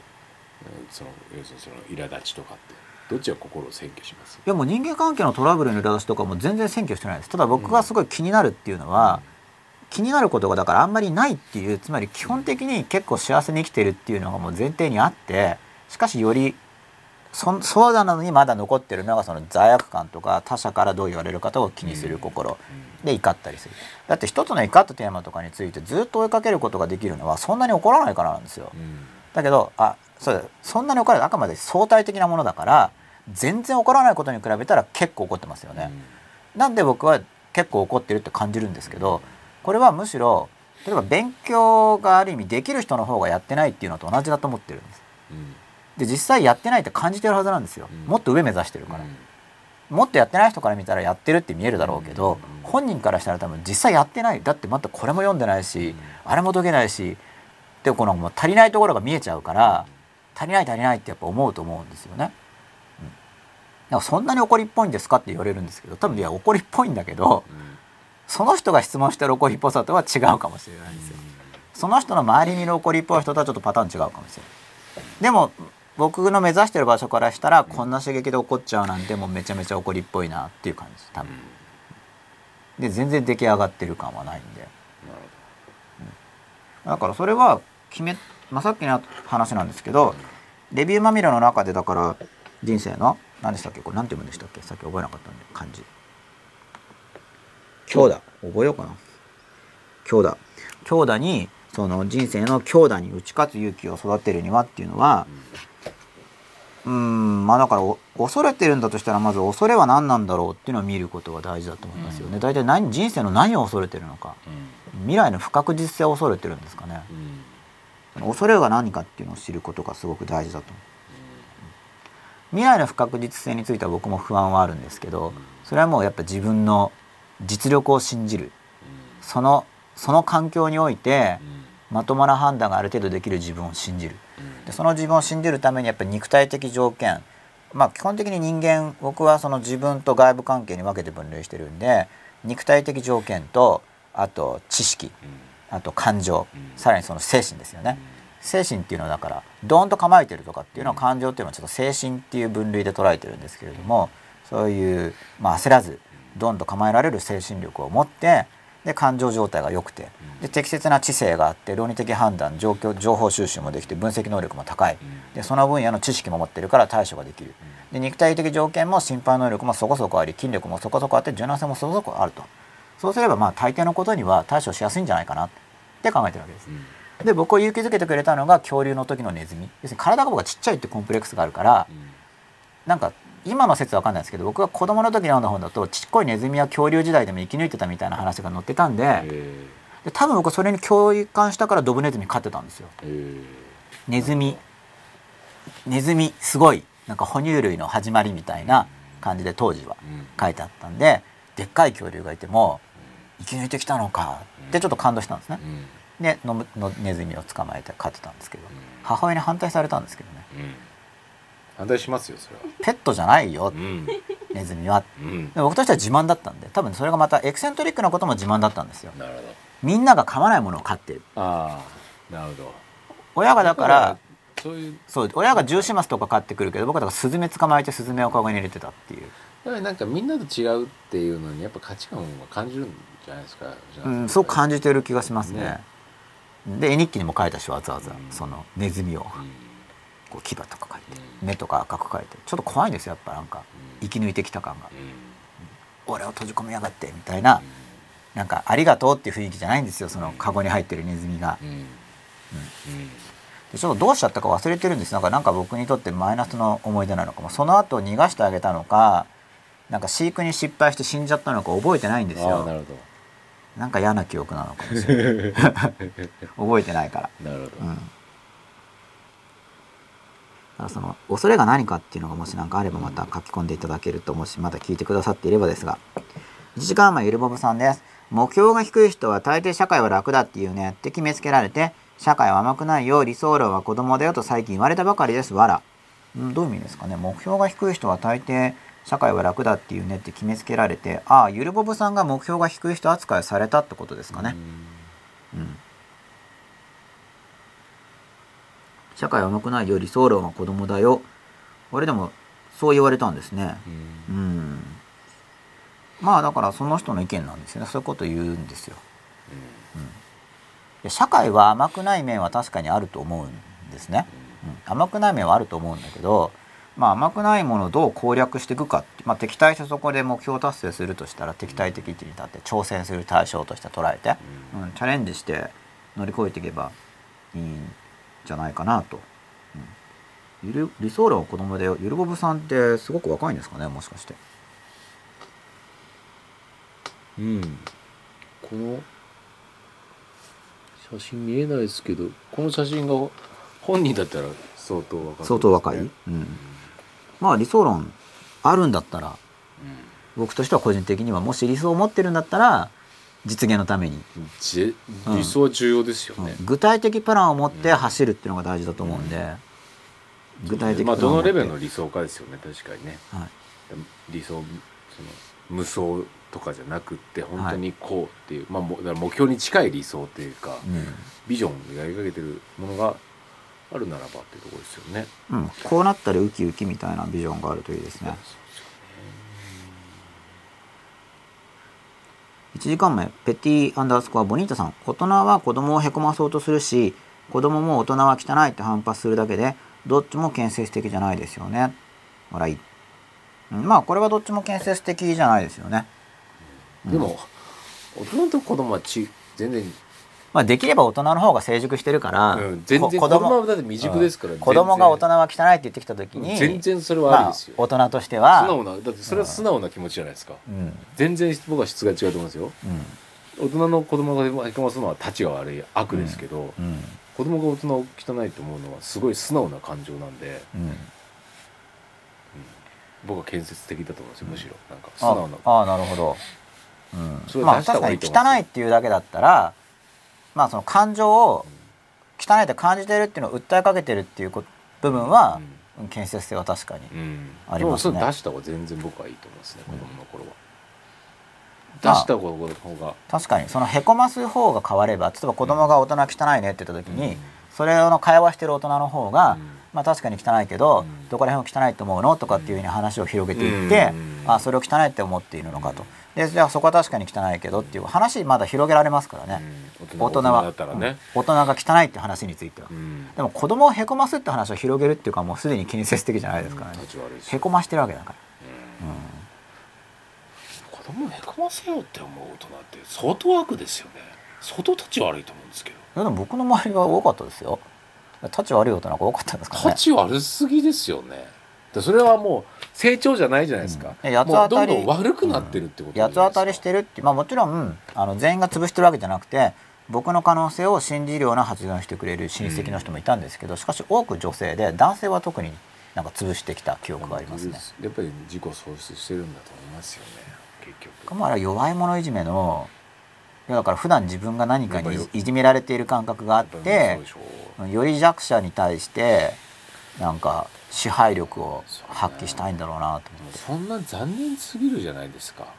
そんな大人。だってもうそんなんまた置いていくしかないんですよ完全に。悪くなっていく一方で、うん、ただね追いながらさらに悪くなっていくんですよ。まあ確かに無力感を感じてましたけど要するに僕は何もできない。その人に対して。でかつ子供をへこませようとするんですよ、うん、さっさと死んでいただきたいですよ僕はそういう人は本当に。あそうなんですか、うん、僕は別にそんなさっさと死ななくてもいいんですけど。僕はさっさとね死んでもらいたいんですよ。って思うのが多分昔のそれ子供の頃。子供の頃の感じ。かなり反発してますね、うん、死んでもらいたいって自分の視界に入ってほしくないってことですか？だって希望がないじゃないですか。へこませるから。じゃあ大人になってんのに、どんどん悪くなってるんだったら、はい、もう成長が止まって落ちてるならば、うん、社会の害にしかならないじゃないですか、うん、でしかも子供へこますんですよ、もういない方がいいじゃないですか。まあ確かに周りの人の成長を阻害してるかもしれないそこは、いない方が全然社会にとってはいいじゃないですか、はい、まあそこまでは思わなかったですね。一応それなり一応何かしら仕事をやってるんでまあで僕大人っていうのにいる方がいいのかなと全体的に反発がまだあるんですよ、うん、そういう意味では。僕も多分ありますよ、うん、そのやっぱそう父親に対する反発の継続であり、うん、大人に対しての反発はある気がする。すごくそんな感じですよ。そんな感じですか。まあでもしさっさと死んだ方がいいってだいぶ強いですね。うん、うん、それはなかなか。それ僕自身も思いますだ自分の成長が止まったら死んだ方がいいなっていう。その良くなならなくなったらもう、はい、いらないなって社会にとっていらないなってなるほど、うん。まあ、僕はどうなんだろう。まあ頑張って生きようって感じですかね。一応 いいようになれる範囲で。1時間前ペッティアンダースコアボニータさん吉田さんの話でオスカー・ワイルドの生きるとはこの世で最も稀なことである。大抵の人間は存在しているに過ぎないという書きを思い出しました。笑い。生きるとうん。生きてるかどうかっていうのはやっぱ問いた問うっていいと思いますよ。何の話？な何の話いやわかんないですね。1時間前です。何話してたんでしょう。僕もだからやっぱ生きてるかな自分は、うん、うん、って問うのはすごくいいと思います、うん、それはやっぱりなんか五感的に五感単語のイメージ的にやっぱり自分がきちんと生きているのかって思う。もっと生きてるんですか？生物学的には、そういう意味じゃなくてなんか生きる生きてるのかって問う時のなんかニュアンスありますよね、あれはかなり自問できると思うんですよ、やっぱそれは多分やっぱ基本的には自分のなりたい姿に向かって一生懸命やっていたり、それか今の自分の打ち込みたいことに一生懸命打ち込んでいる人とかがやっぱ生きてるっていう感じがすると思うんですよね。そうですね、うん。挑戦していったらいいと思いますけど、うん、で挑戦していくっていうのは結局自分の自分に対する先入観できっこはないってやっぱその枠っていうものを乗り越えていくことだと思うんですよね、やっぱその幸せになることを諦めずに、もっとこうできるこうできる、そうですね、で僕はそういう人は増やしたいっていう欲求を持ってるんですよ、なんか自分がやるだけじゃなくてなんか増やしたい欲求をちっちゃい時から持っていて、だからその多分小1ぐらいの時に思ってたのが、自分が自分の才能を生かして成功してしまったらそれは周りの人ができないから、ノウハウとしていまいちだって、多くの人に適用可能な方法論で成功しなければいけないっていうのをその頃考えていたからそれでいろいろ悩むことになったんですよね。今はそうじゃなくて一人一人自分の才能を生かしていけばいいんだっていうふうに考えが変わったんですけどその悩んだ結果。でもそうででも欲求がもう一番分かりやすいあの自分の感情だと思いますけどね。うん、欲求とかまでどんどん書いてってやっぱ妄想的なものと、うん、あのこれでも本当になったら嫌だなってあると思うんですよ欲求の中でもこういろいろこうなって本当ファンタジー、うん、なんか混入してるだけの。現実的じゃないです。だからどんどん書いていけば現実的な欲求と、これでも実際実現してもこれ本当にいいのかなって自分でも疑問みたいなとか、書いていけば分類できますよね。で現実的なやつが出てきた時にそれで時代でこう並べて、こうなっていくのがいいのかな。で現状と比べた時にちょっとそれがジャンプアップしすぎだったらちょっと非現実的で達成できないから、じゃあいつ頃に配置してとか計画できますからね。大体わかるじゃないですか。肉体的にはこれぐらいから衰えてきそうだしとか。あの多くの人の事例から、自分だけがそんなに例外でになるということは、まあ予定として立ってるやり方としてうまくないと思うんで。でも僕今の大人の人たちの年の取り方は疑問がいっぱいあるんで、はい、要するに自分を押し殺して年を取ってるので、はい、多分違うだろうなと思いますけどね。違うって自分で老化させてる。ああ老化ですか、うん、うん、まあ僕は生きるだって今の40代と昔の40代やっぱり違うでしょ？違う若いでしょ？やっぱり今の人の方が、うん。なんか若い若いでしょ？だって自分で生きてるからやっぱ成長してるから若いと思いますよ、うん、この間と健康保険昔の40代ってもう本当おっさんでしょ？みたいですね、うん、自分で老化させてるんだと思いますよ。渋いって思ってるとかじゃなくて？いや違う違う違う。違う。違う違うそうじゃないですね、はい、あと僕が思ったのは僕酒タバコは影響あると思いましたすごく。酒タバコ。僕だってちっちゃい時に思ってたのは、女の方が長生きだって話があるじゃないですか、やっぱ酒タバコが男吸うからかなって思って酒タバコに問題があるんじゃなくて酒タバコを、のマインドに問題があると思うんですよ。ああれって現実逃避の薬物だから？うん、なんかそれまあ、もちろん科学的なもあると思うんですけどでも、要するにそこのマインドがあるわけじゃないですか、はい、酒が必要とするマインドだったりとか、タバコが耐えられないマインドがあるわけじゃないですか、うん、それが僕は人間を老化させます、させると思うんですけど、ね、まあ弱い薬物依存みたいなもんですからねおそらく、うん。と思いますよ、まあ、わざわざだって、まあ、ちょっと僕はタバコはほとんど分かんない。お酒は若干飲んだことあるんですけど、まあ、朦朧とする思考力が落ちるわけじゃないですか、あえて落とすわけですからね、で僕は明晰でありたいんで、逆行するから嫌なんですよ。結局いろいろまあ大学に入った後とかはちょっとやっぱ飲み会とかあるし新刊とかあるんで飲んだんですけどやっぱ分からなくて。つまり僕はももっと明晰でありたいし、もっと考えられるようになりたいし、もし老化して考える力が落ちるとして僕嫌なんですよ、なるべく脅したくないですね僕の望みとしては、わざわざ朦朧とさせるのが朦朧とさせなければ自分というのが出てこない人たちが山ほどいるわけですよ、うん、普段は偽って生きてるわけですから。でお互い朦朧として、はい。えー、コミュニちょっと自分本当の自分やって本当の自分をちょっと出しながら仲良くなりましょうって朦朧としてる時に聞いても分かんないんじゃないかな。分かんないですよ思いますけどね朦朧としてるわけだから。だからそんな その明日だったら忘れてるんですよ。その瞬間だけですよ。あだからまあ現実逃避ですね。刹那的な。刹那的なことですよ、うん、それが、まあ、今のその社会を支えて作ってくれた、はい、豊かな日本を作ってきた人の大人の、うん、まあ、何かしらの知恵かもしれないんですけどね確かに、うん、まあそれ両方やることで回るようになってるってことですよね、うん、サイクルが、多分よくできてまたその見ると本当よくできてるなとは思いますよね、まあ、僕は僕はそれはあんまりやりたくないサイクルだから、まあ僕、いやそれ、僕はそれに入らないだけで。そっちの方が僕もだから最近もそうですよ。ほとんど酒飲まないしやっぱり、話したいんだったら酒飲まないで話した方が絶対深い話できるわけじゃないですか。あと僕酒飲んだ方が上手。僕はろれつ回んなくなった記憶があるし、うん、眠くなっちゃうしね。そうあとなんか若い頃はね、まあ、それでもねテンション逆に上がってっていうのあったけど僕も若い時からテンション落ちたんですよ。そうですか。明らかにテンションが下がるんですだからなんでこれで上がるんだろうと思ってやっぱ体質が違うのかなとか思って、うん、そうですね。だから若い頃は確かにまだ恥ずかしさとか周知もまだ強いじゃないですか、うん、なんかね機嫌がいいわけですよベースが。で酒飲むと機嫌がなんかドヨンってする感じが僕はするんですよね。でなんかすごい残念な思いをするんですよ。そこに行くまでは楽しかったのになんかドヨンポワンみたいになっちゃってあなんなんかもう来てはいけないところに来てしまったみたいな感じを何度も味わうそれも今の最近の若い子は飲まなくなったっていうのは、うん、逆に言うと出せてる部分もあるのかなっていう気もしますよね、うん、そういう意味では。例えば健康にあんま良くないっていう話が広まったんじゃないですか。僕は子供の時はお酒だって言われてましたからね、あの親とか言ってたから。お酒。はちょっと飲んだ方が薬になるんだよって、うん、薬用酒じゃないじゃんって思ってたんですけどね子供心には、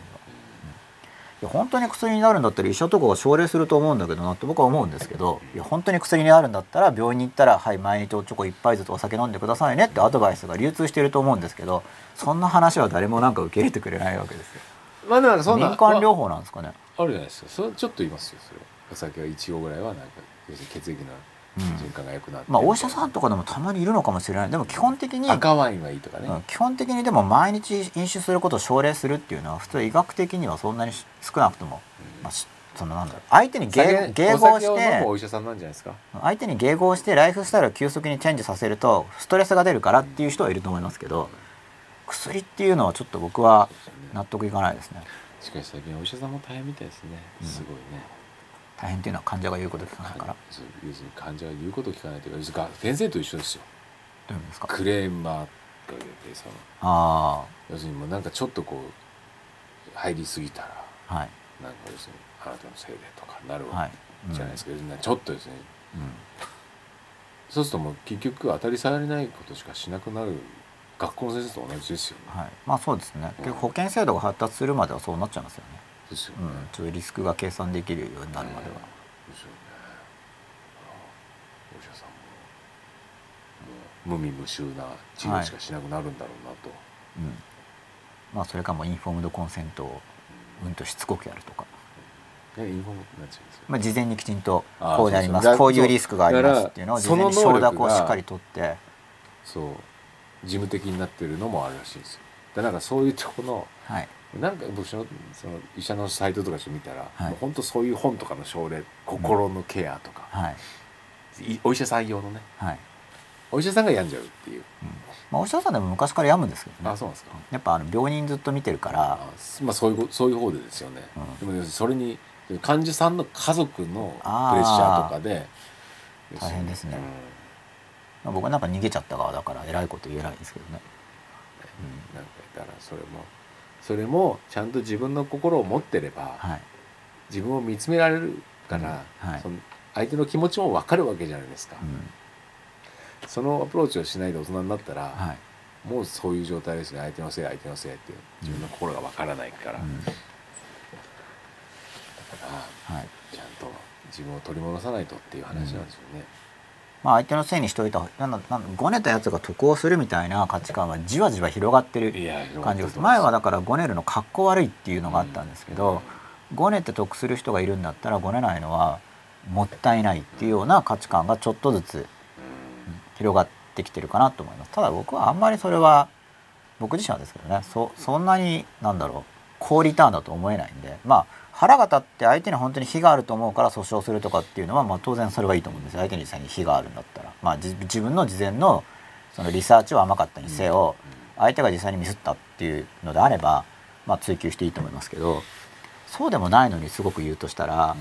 それが高リターンだと思うからやるわけじゃないですか。じゃあそのごねることに対してはそれで得られる得というものが採算が合うと思うからやるわけですよね。それはでもやっぱその人のそのライフスタイルの中で採算の良いあの行為っていうのがないからだと思うんですよね、うん。それほど採算がいいとは思えないんでそんな行為は、うん。なんか宝くじ買う的な。期待値低いそうっていう、うん、それはもっと幸せな人が増えれば、まあ、そもそも自分の心を見つめてないのではい、何したって別に多分な何も感じないんだと思いますけどね。うん。なんとかしたいんですよ僕としては個人的には。そういう人。ただ僕は直接多分何ともできないんで一応僕の持ってる戦略はある程度僕が何とかできそうな人にもっと幸せになってもらう。でそうすると幸せな人を見るとそういう人たちが嫉妬するからいいなって思ってまあるそうそうですよね。まあそっちの流れ作るしかないですよね。うん。っていうのが僕のプランですね。まあそうですよね。うん、やっぱり圧倒的に幸せになるしかないですよね。まあそうですまず自分がとりあえず幸せじゃないと、ね、説得力ないっていうか自分でも自信が持てないですよね、うん。これで本当にいいのだろうかって思っちゃう。ですよね。まあ、生きるってのは大事だと思いますね。ぜひ生き生き生きてほしいなって思うみんなに。1時間前ゆるぼぶさん。仕事だからって言えば魔法の免罪符みたいにちょっとグレーゾーンのことでも社員の皆が自信満々になりかけてた時があって自分でもびっくりしました。そこが私の違和感の切り口になりました。まあ、ちょっと具体的な内容は分かんないんですけど仕事だからってことでみんな納得してるってことですよね。うん、まあだからゆるぼぶさんがどう感じるかが大事だと思うんで、まあ、納得してる人はうんうんまあ、納得してるということで、うん。ただまあ仕事だからってことでもっと大きな社会の倫理に反することだとリスクはあると思いますけど、うん。うん。うんまあ、ちょっと内容が分かんないから具体的に、うん。免罪符って書いてあったんで、うん。グレーゾーンとかって書いてあったから、うん。仕事だからと言いつつまあちょっともっと外側のルールに反する面があるのかなと推測して今言ってみたんですけど、うん。まあイルボボさんイルボボさんの価値観に忠実に生きることが大事かなと思います、うん。僕は1時間前前々ご強いさんです。幸せ度は日本は世界ランク低いとレビューありますが世界一位と言われている国は何があって日本に何が欠けているんでしょう？大切な気がします。レビューでしょうが。まあ幸せ度の日本ランキングとかってのは僕はあんまりまあそれほど意味があることじゃないのかなっていうふうに思ってるんで、まあ大事なのは自分が幸せかどうかっていうことがまず重要かなと。要は例えば日本の世界ランキングが低かろう高かろうがマイマイゴ強いさんにとってはマイマイゴ強いさんが幸せかどうか。そしてマイマイゴ強いさんの今周りにいる人たち。が幸せかどうかっていうことがすごく重要であって、まあラ何ランクだろうがその国には幸せな人もいれば不幸な人もいるっていう話ですからね。結局ね。その比率の問題じゃないですか。うん、結局そのランクについても測定方法も突っ込まれるところじゃないですか。うんちょっと内容知ら内容知らないんでそのランキングがどういうふうに作られたものかとか、結局それが分からないとそのランキングの解釈ができないんですよ。まああのただまあ要するにえっとまあ、北欧なんかはやっぱ世界、はい、その幸福度は高いっていう、うん、言われてますけど、はい、やっぱりいろいろあの教育の観点見ると、うん、やっぱ大人がちゃんとやっぱ心は成熟してるなっていうのは感じますよ。子供に対する考え方とかは。うん。はいそれは日本と比べたら全然違うだろうなとは思いますよね。はい。はい、うん、やっぱり心がちゃんと成熟して本来あるべきに人間の愛情というものが出てきてる大人になって出てきてるだろうなっていう大人の人たちがいるんだろうなと思いますよね。はい、だそれは日本にいないのは本当怖いことだなと僕は一番思いますけどね。いないっていうのは幸せな人が？本来ある人間の持ってる愛情というのがちゃんとこううん、出てる人？出てるとか要するに醸成されてない、はい、心が醸成されてないっていうのがなるほど。は本当に僕は怖いなと思いますけどね。まあ、例えば僕にとってはこれランキングってことであれば、うん、それが今の僕にとっては未知のあの無知知らない、つまりこれランキングっていうのがどうやって測定されているのか、うん、例えばそれが自己申請の自己評価だとしたら文化圏ごとに自己評価のバイアスって多分あるんですよね、うん、つまり自己 PR が盛んな国っていうのは僕できますよ。幸せですよってアピールするんだけど、謙虚な国民性であれば自己評価下がるとか、そういうものの修正はどうなってるんだとか、まあ、ランキング作るのは多分難しいと思うんで、このランキング自体のまず妥当性が問われなくちゃいけないし。でそうするとそもそもだから客観あれ世界でどの国の人が幸せに見えるかっていう話、な何でやってるんですかねこれ、ね、いやこれもこれだけで分かんないです。でただとりあえずそういうランキングを見た時に僕がまず考えるのはガーベッジインガーベージアウトにならない。つまりゴミを入れて演算したら演算が正しくても答えはゴミなんですよ、うん、例えば電卓が7たす2が9って正しいとするじゃないですか。だけどじゃあ、えーと、7万円と2万円で9万円で7たす2が9っていうのは正しいんだけどでもそもそもそのものの合計金額買う時に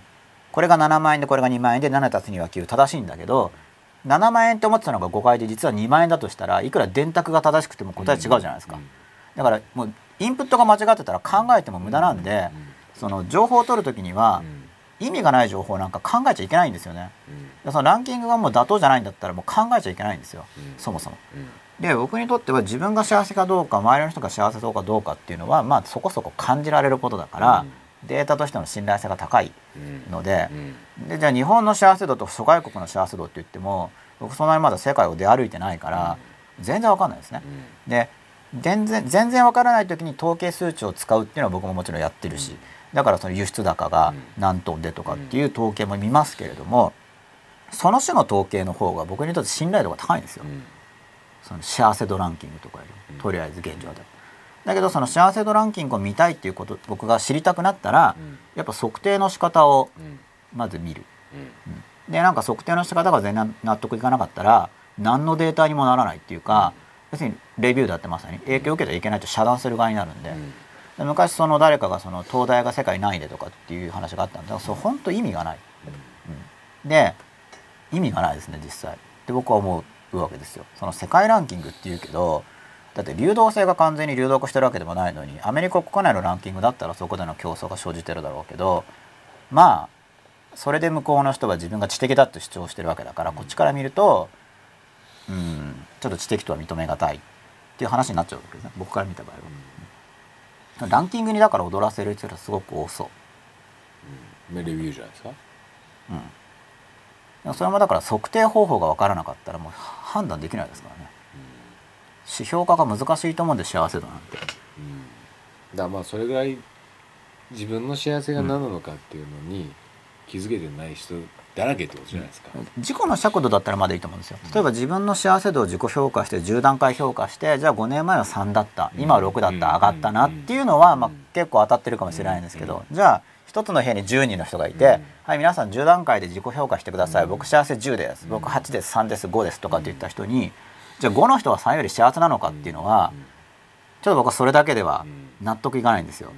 だって尺度が違うかもしれないから同じ10段階評価で自己評価したところで。じゃあその幸せ度をじゃあ他にどんな指標か。例えば考えられるものはじゃあ例えば人口10万人あたりの犯罪者率とか。例えば幸せ度っていうのはどんな指標で測るのか。じゃあ病人がどれぐらいいるか犯罪者がどれぐらいいるかとかあるいは可処分所得がどれぐらいあるかとかまあいろいろ指標は考えられると思うんですけどでもその指標をどう作るかで意味が全然変わりますよね。うん、だからこれだけの情報では全然考慮できないそもそも、うん、ランキングがなんその指標の作り方がわからないとつまり世界一位と言われている国は何があって日本に何が欠けているかっていうのを考えてはいけないと思ってるってことです。ランキング自体を解釈する前に考えようがないから。ランキングの作り方が分かれば何か欠けてるかっていうのは考えやすいですよね。多分まあ強いて言うと多分幸せな国の人はこんなランキングを気にしないってことじゃないですか。うんおそらく多分気にしないと思いますね。うんまあ、これどう作ってるかがとにかく大事だと。うん、幸せ度っていうのは、まあ、数値化してるわけですねランクしてる以上は。うん、その数値の算出の方法が分からをまず調べる興味があるのであれば、うん、調べて妥当かどうかを考えるっていうのが大事かなと思います。勝手に誰かが並べてるだけかもしれないから。うん。まあ、測定方法ですねとにかく。だって幸せ度を何で測定するか。その測定方法が自分にとってそれは幸せの指標にならないと思ったらもともとそのランキング使えないし。行きましょう、うん、はいじゃあ次いきます、はい、1時間前迫電話さんです。前今以後強さの持っているデータで世界一の国はどこでしょうか？それによって欠けているものは違うでしょうが僕が思うのは行動すれば成果が出るという希望が持てないということだと思います、うん、まあこれは迫田悠馬さんが日本の現状を見て行動すれば成果が出るという希望が持てないから幸せ度が低いんじゃないかっていうふうにあの推測してるわけで。これはランキングとは関係なしに多分迫田悠馬さんの日本認識日本がどうかっていう認識から、うん、出てるんだと思うんですけど、まあ、行動すれば成果が出るっていう希望が持てない人が多い感じなんですね。迫田悠馬さんの認識では、うん。うん、僕はもう行動すれば成果出るよ派なんですけど、行動しない人は多いと思うけど、そうですね、まあ、もちろん行動の量はそこそこ必要ですけど、まあ、行動すれば成果出るかなと僕は思ってますね。うん。まあ、出ない人もいるいると思いますよ。本当に運が悪いとか。うん、大抵の人は、まあ、5年10年15年っていうふうにきちんと取り組んでいけば成果が出やすい国かなとは思う。うん。うん、成果を目指していってれば限定ですけどねもちろん。うん、なんか例えば、まあ、あんまり、まあ、うん、大きくならない会社に筋筋肉筋トレしてて、はい。全く筋肉がつかないってことはないと思うんですよね、うん、なんか原因がありますよね、うん、栄養が本当に悪いとか、うん、だから本当に体がそういう運が悪い人で、はい、そういう筋肉が全くつかない、まあ、そう体質中いるだろうけど、ね、多分稀であって、まあ、普通はなんか足りない。例えばやっぱ栄養がおかしいか、やっぱ運動してるって言ってもなんか、えその負荷なのみたいに本当実はすごい軽いのしかしてないとか、何か原因があるはず。そうですよね、だから行動すれば成果は出るとは思うんですけどでもどんな行動をすれば成果が出るかっていうのが見えない人は多いかもしれない。そこを社会のせいにするのも多いと思いますけどね。社会が悪いからこういう時代だから行動しても成果が出ませんとか、うん、確かにもっと社会を良くすることはできると思いますけどね、うん、まあでも、社会をどうするよりも自分を良くすればいいだけの話じゃないですか。うん、と思います。結局は社会を良くするの大事だけど、どうでもいいじゃないですかでも、うん、それはやっぱ自分のことうまくいった人たちがさらに社会改革をするために、うん、まあ社会を改善するために頑張るっていうことであって、誰一人頑張っても成果が出ない世の中になったら社会変えなきゃいけないと思いますよ。それは。うん、まだ全然出ると思います。これ日本は出やすいと思いますよ。ね、うん、いっぱいいるわけじゃないですか。いや全然出ると思います。僕は日本は。ね。問題は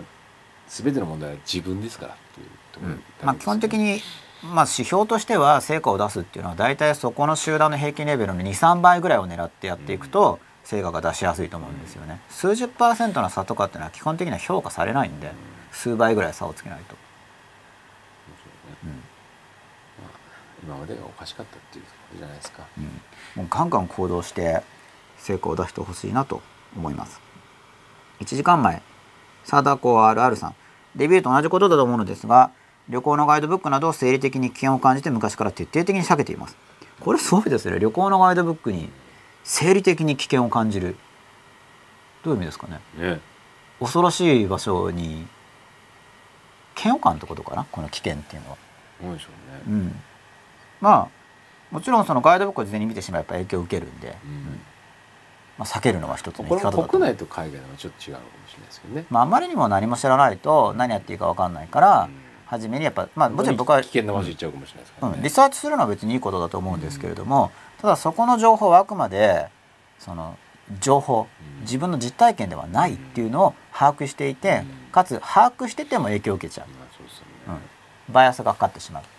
で自覚しておくことがその事前のレビューの扱いとして大事だと思うんですよ。で本当に知らない国に行く場合には情報にあってリスクあるじゃないですか。だからそれは情報を取った方がいいと思いますけど、特にリスクがない場合はいらないんだったらだからレビュー取らなくていいと思います、僕も。うん。リスクが特になければ、うん、まず自分で体験すればいいことなんで、ね、まあ、危険な地域に行く時は調べた方がいいと思いますけど、うん、であとはもうやっぱり時間なんでしょうねやっぱり時間ある頃時っていうのはガイドブックが全然持っていかないじゃないですか、はい、要するに放浪の旅というなんていうんですか、はい、できるじゃないですか、うん、1か月2か月できるならば、はい、はい、でも大体まあ多くの旅行になると限られた時間の中でできるだけこう高確率でいい場所を、うん、感動を得たいというのを考えると、はい、やっぱりなんかガイドブックとか見た方がまだ、うん、定番の場所にあのヒット率は上がるんじゃないかなみたいな打率は上がるんじゃないかなみたいな感じはします、はい、だ難しいですね。多分そういうことが要するに世の中いっぱいああってっていう。やっぱ自分が何をしたいか把握してればいいと思いますよ。ね。ね、名所巡りを本当にしたいんだって人は、ね、絶対見た方がいいですよね、それをやればいいし、やっぱ自分がどうなりたい子だから分かっ、感じる、まあそうですよね。でそのためのそのためのプランを持つっていうことでで僕が言っているそのレビューの危険性というのは自分の体験がだから汚されてしまう、うん、その本当に体験で自分の経験になるはずのことが、そうじゃなんなくなっちゃう、じゃあ行かなくてもいいじゃんみたいな。ね、体験したのに、体験し自分の実体験の方に価値を置かないで、うん、そのレビュー側の方に持ってかれてしまう。なんか思考サプライズみたいのが全部あの積まれてしまうみたいな話ですよね。うん、サプライズも積まれてしまうし。お化け屋敷で言えばついここからあの幽霊出てきますからみたいなことを先に言われてるみたいな話ですよね。はいうん、でなんかこういい感じの驚き顔みたいなカメラに映る驚き顔はこれみたいな、うん、そ素朴本当の驚きじゃないじゃないですかそれは。確かにそのその通りになったら写真に写った時にすごい驚いてる雰囲気が出るかもしれないけど適切なノウハウであれば、まあ、でも感情体験として驚いてることにはなんないですからねそれはなんか映画見る前から推理映画で犯人を知ってるみたいな。まあでもそんなそ多い多いですよね、うん、だらけですよね。1時間前前迷子強さんです。ブータン王国です。インドネシアだという情報もありますがブータンの人々の写真はみんな笑顔でした。日常的にレビューですが。うん。これさっきのランキングの話ですかね、うん、うん。まあよく聞きますよね、うん、結局指標が分からないと何とも分からないという48分前なんでなノートさん。今日の背景良いですね。今日の会話も宇宙の広がり感じますの。99回を感じましてんねん。ちょっとイントネーションが難しい言葉だったんですが。どこかのどこの方言、ね、方言ですかね。感じますの。うん。やっぱこれ99回を意識してのことですか吉田さん。いや特に。特に。なんか今週これかな、みたいな。まあ正確に言うと先週使おうと思ったやつですよね。あ先週なんかうまいこと緑がいかなかったから。そう まあそういう偶然も生かしつつ、はい。49分前、前々が剛さんです。2012年はマヤの暦の終わりというレビューありますが、人の誕生にバイオメカニズムが絡んでくるようなレビューがあります。ディンクスや母親のみの精子バンクなどで体外など体外受精など家族形態すでに20年前ぐらいからあります、うん、これはどういうことなんですかねどういうことでしょう？わかん。ないですか？まあ、はい、情報提供ですかね、はい。うん、45分前サンダースコ生島さんです。残念ですが本日はここで失礼します。続きは録画で視聴いたします。1位じゃないですか。もう40おもう45分前だから。あ録画が終わっちゃってます？本当だ。ギリ大丈大丈夫。だった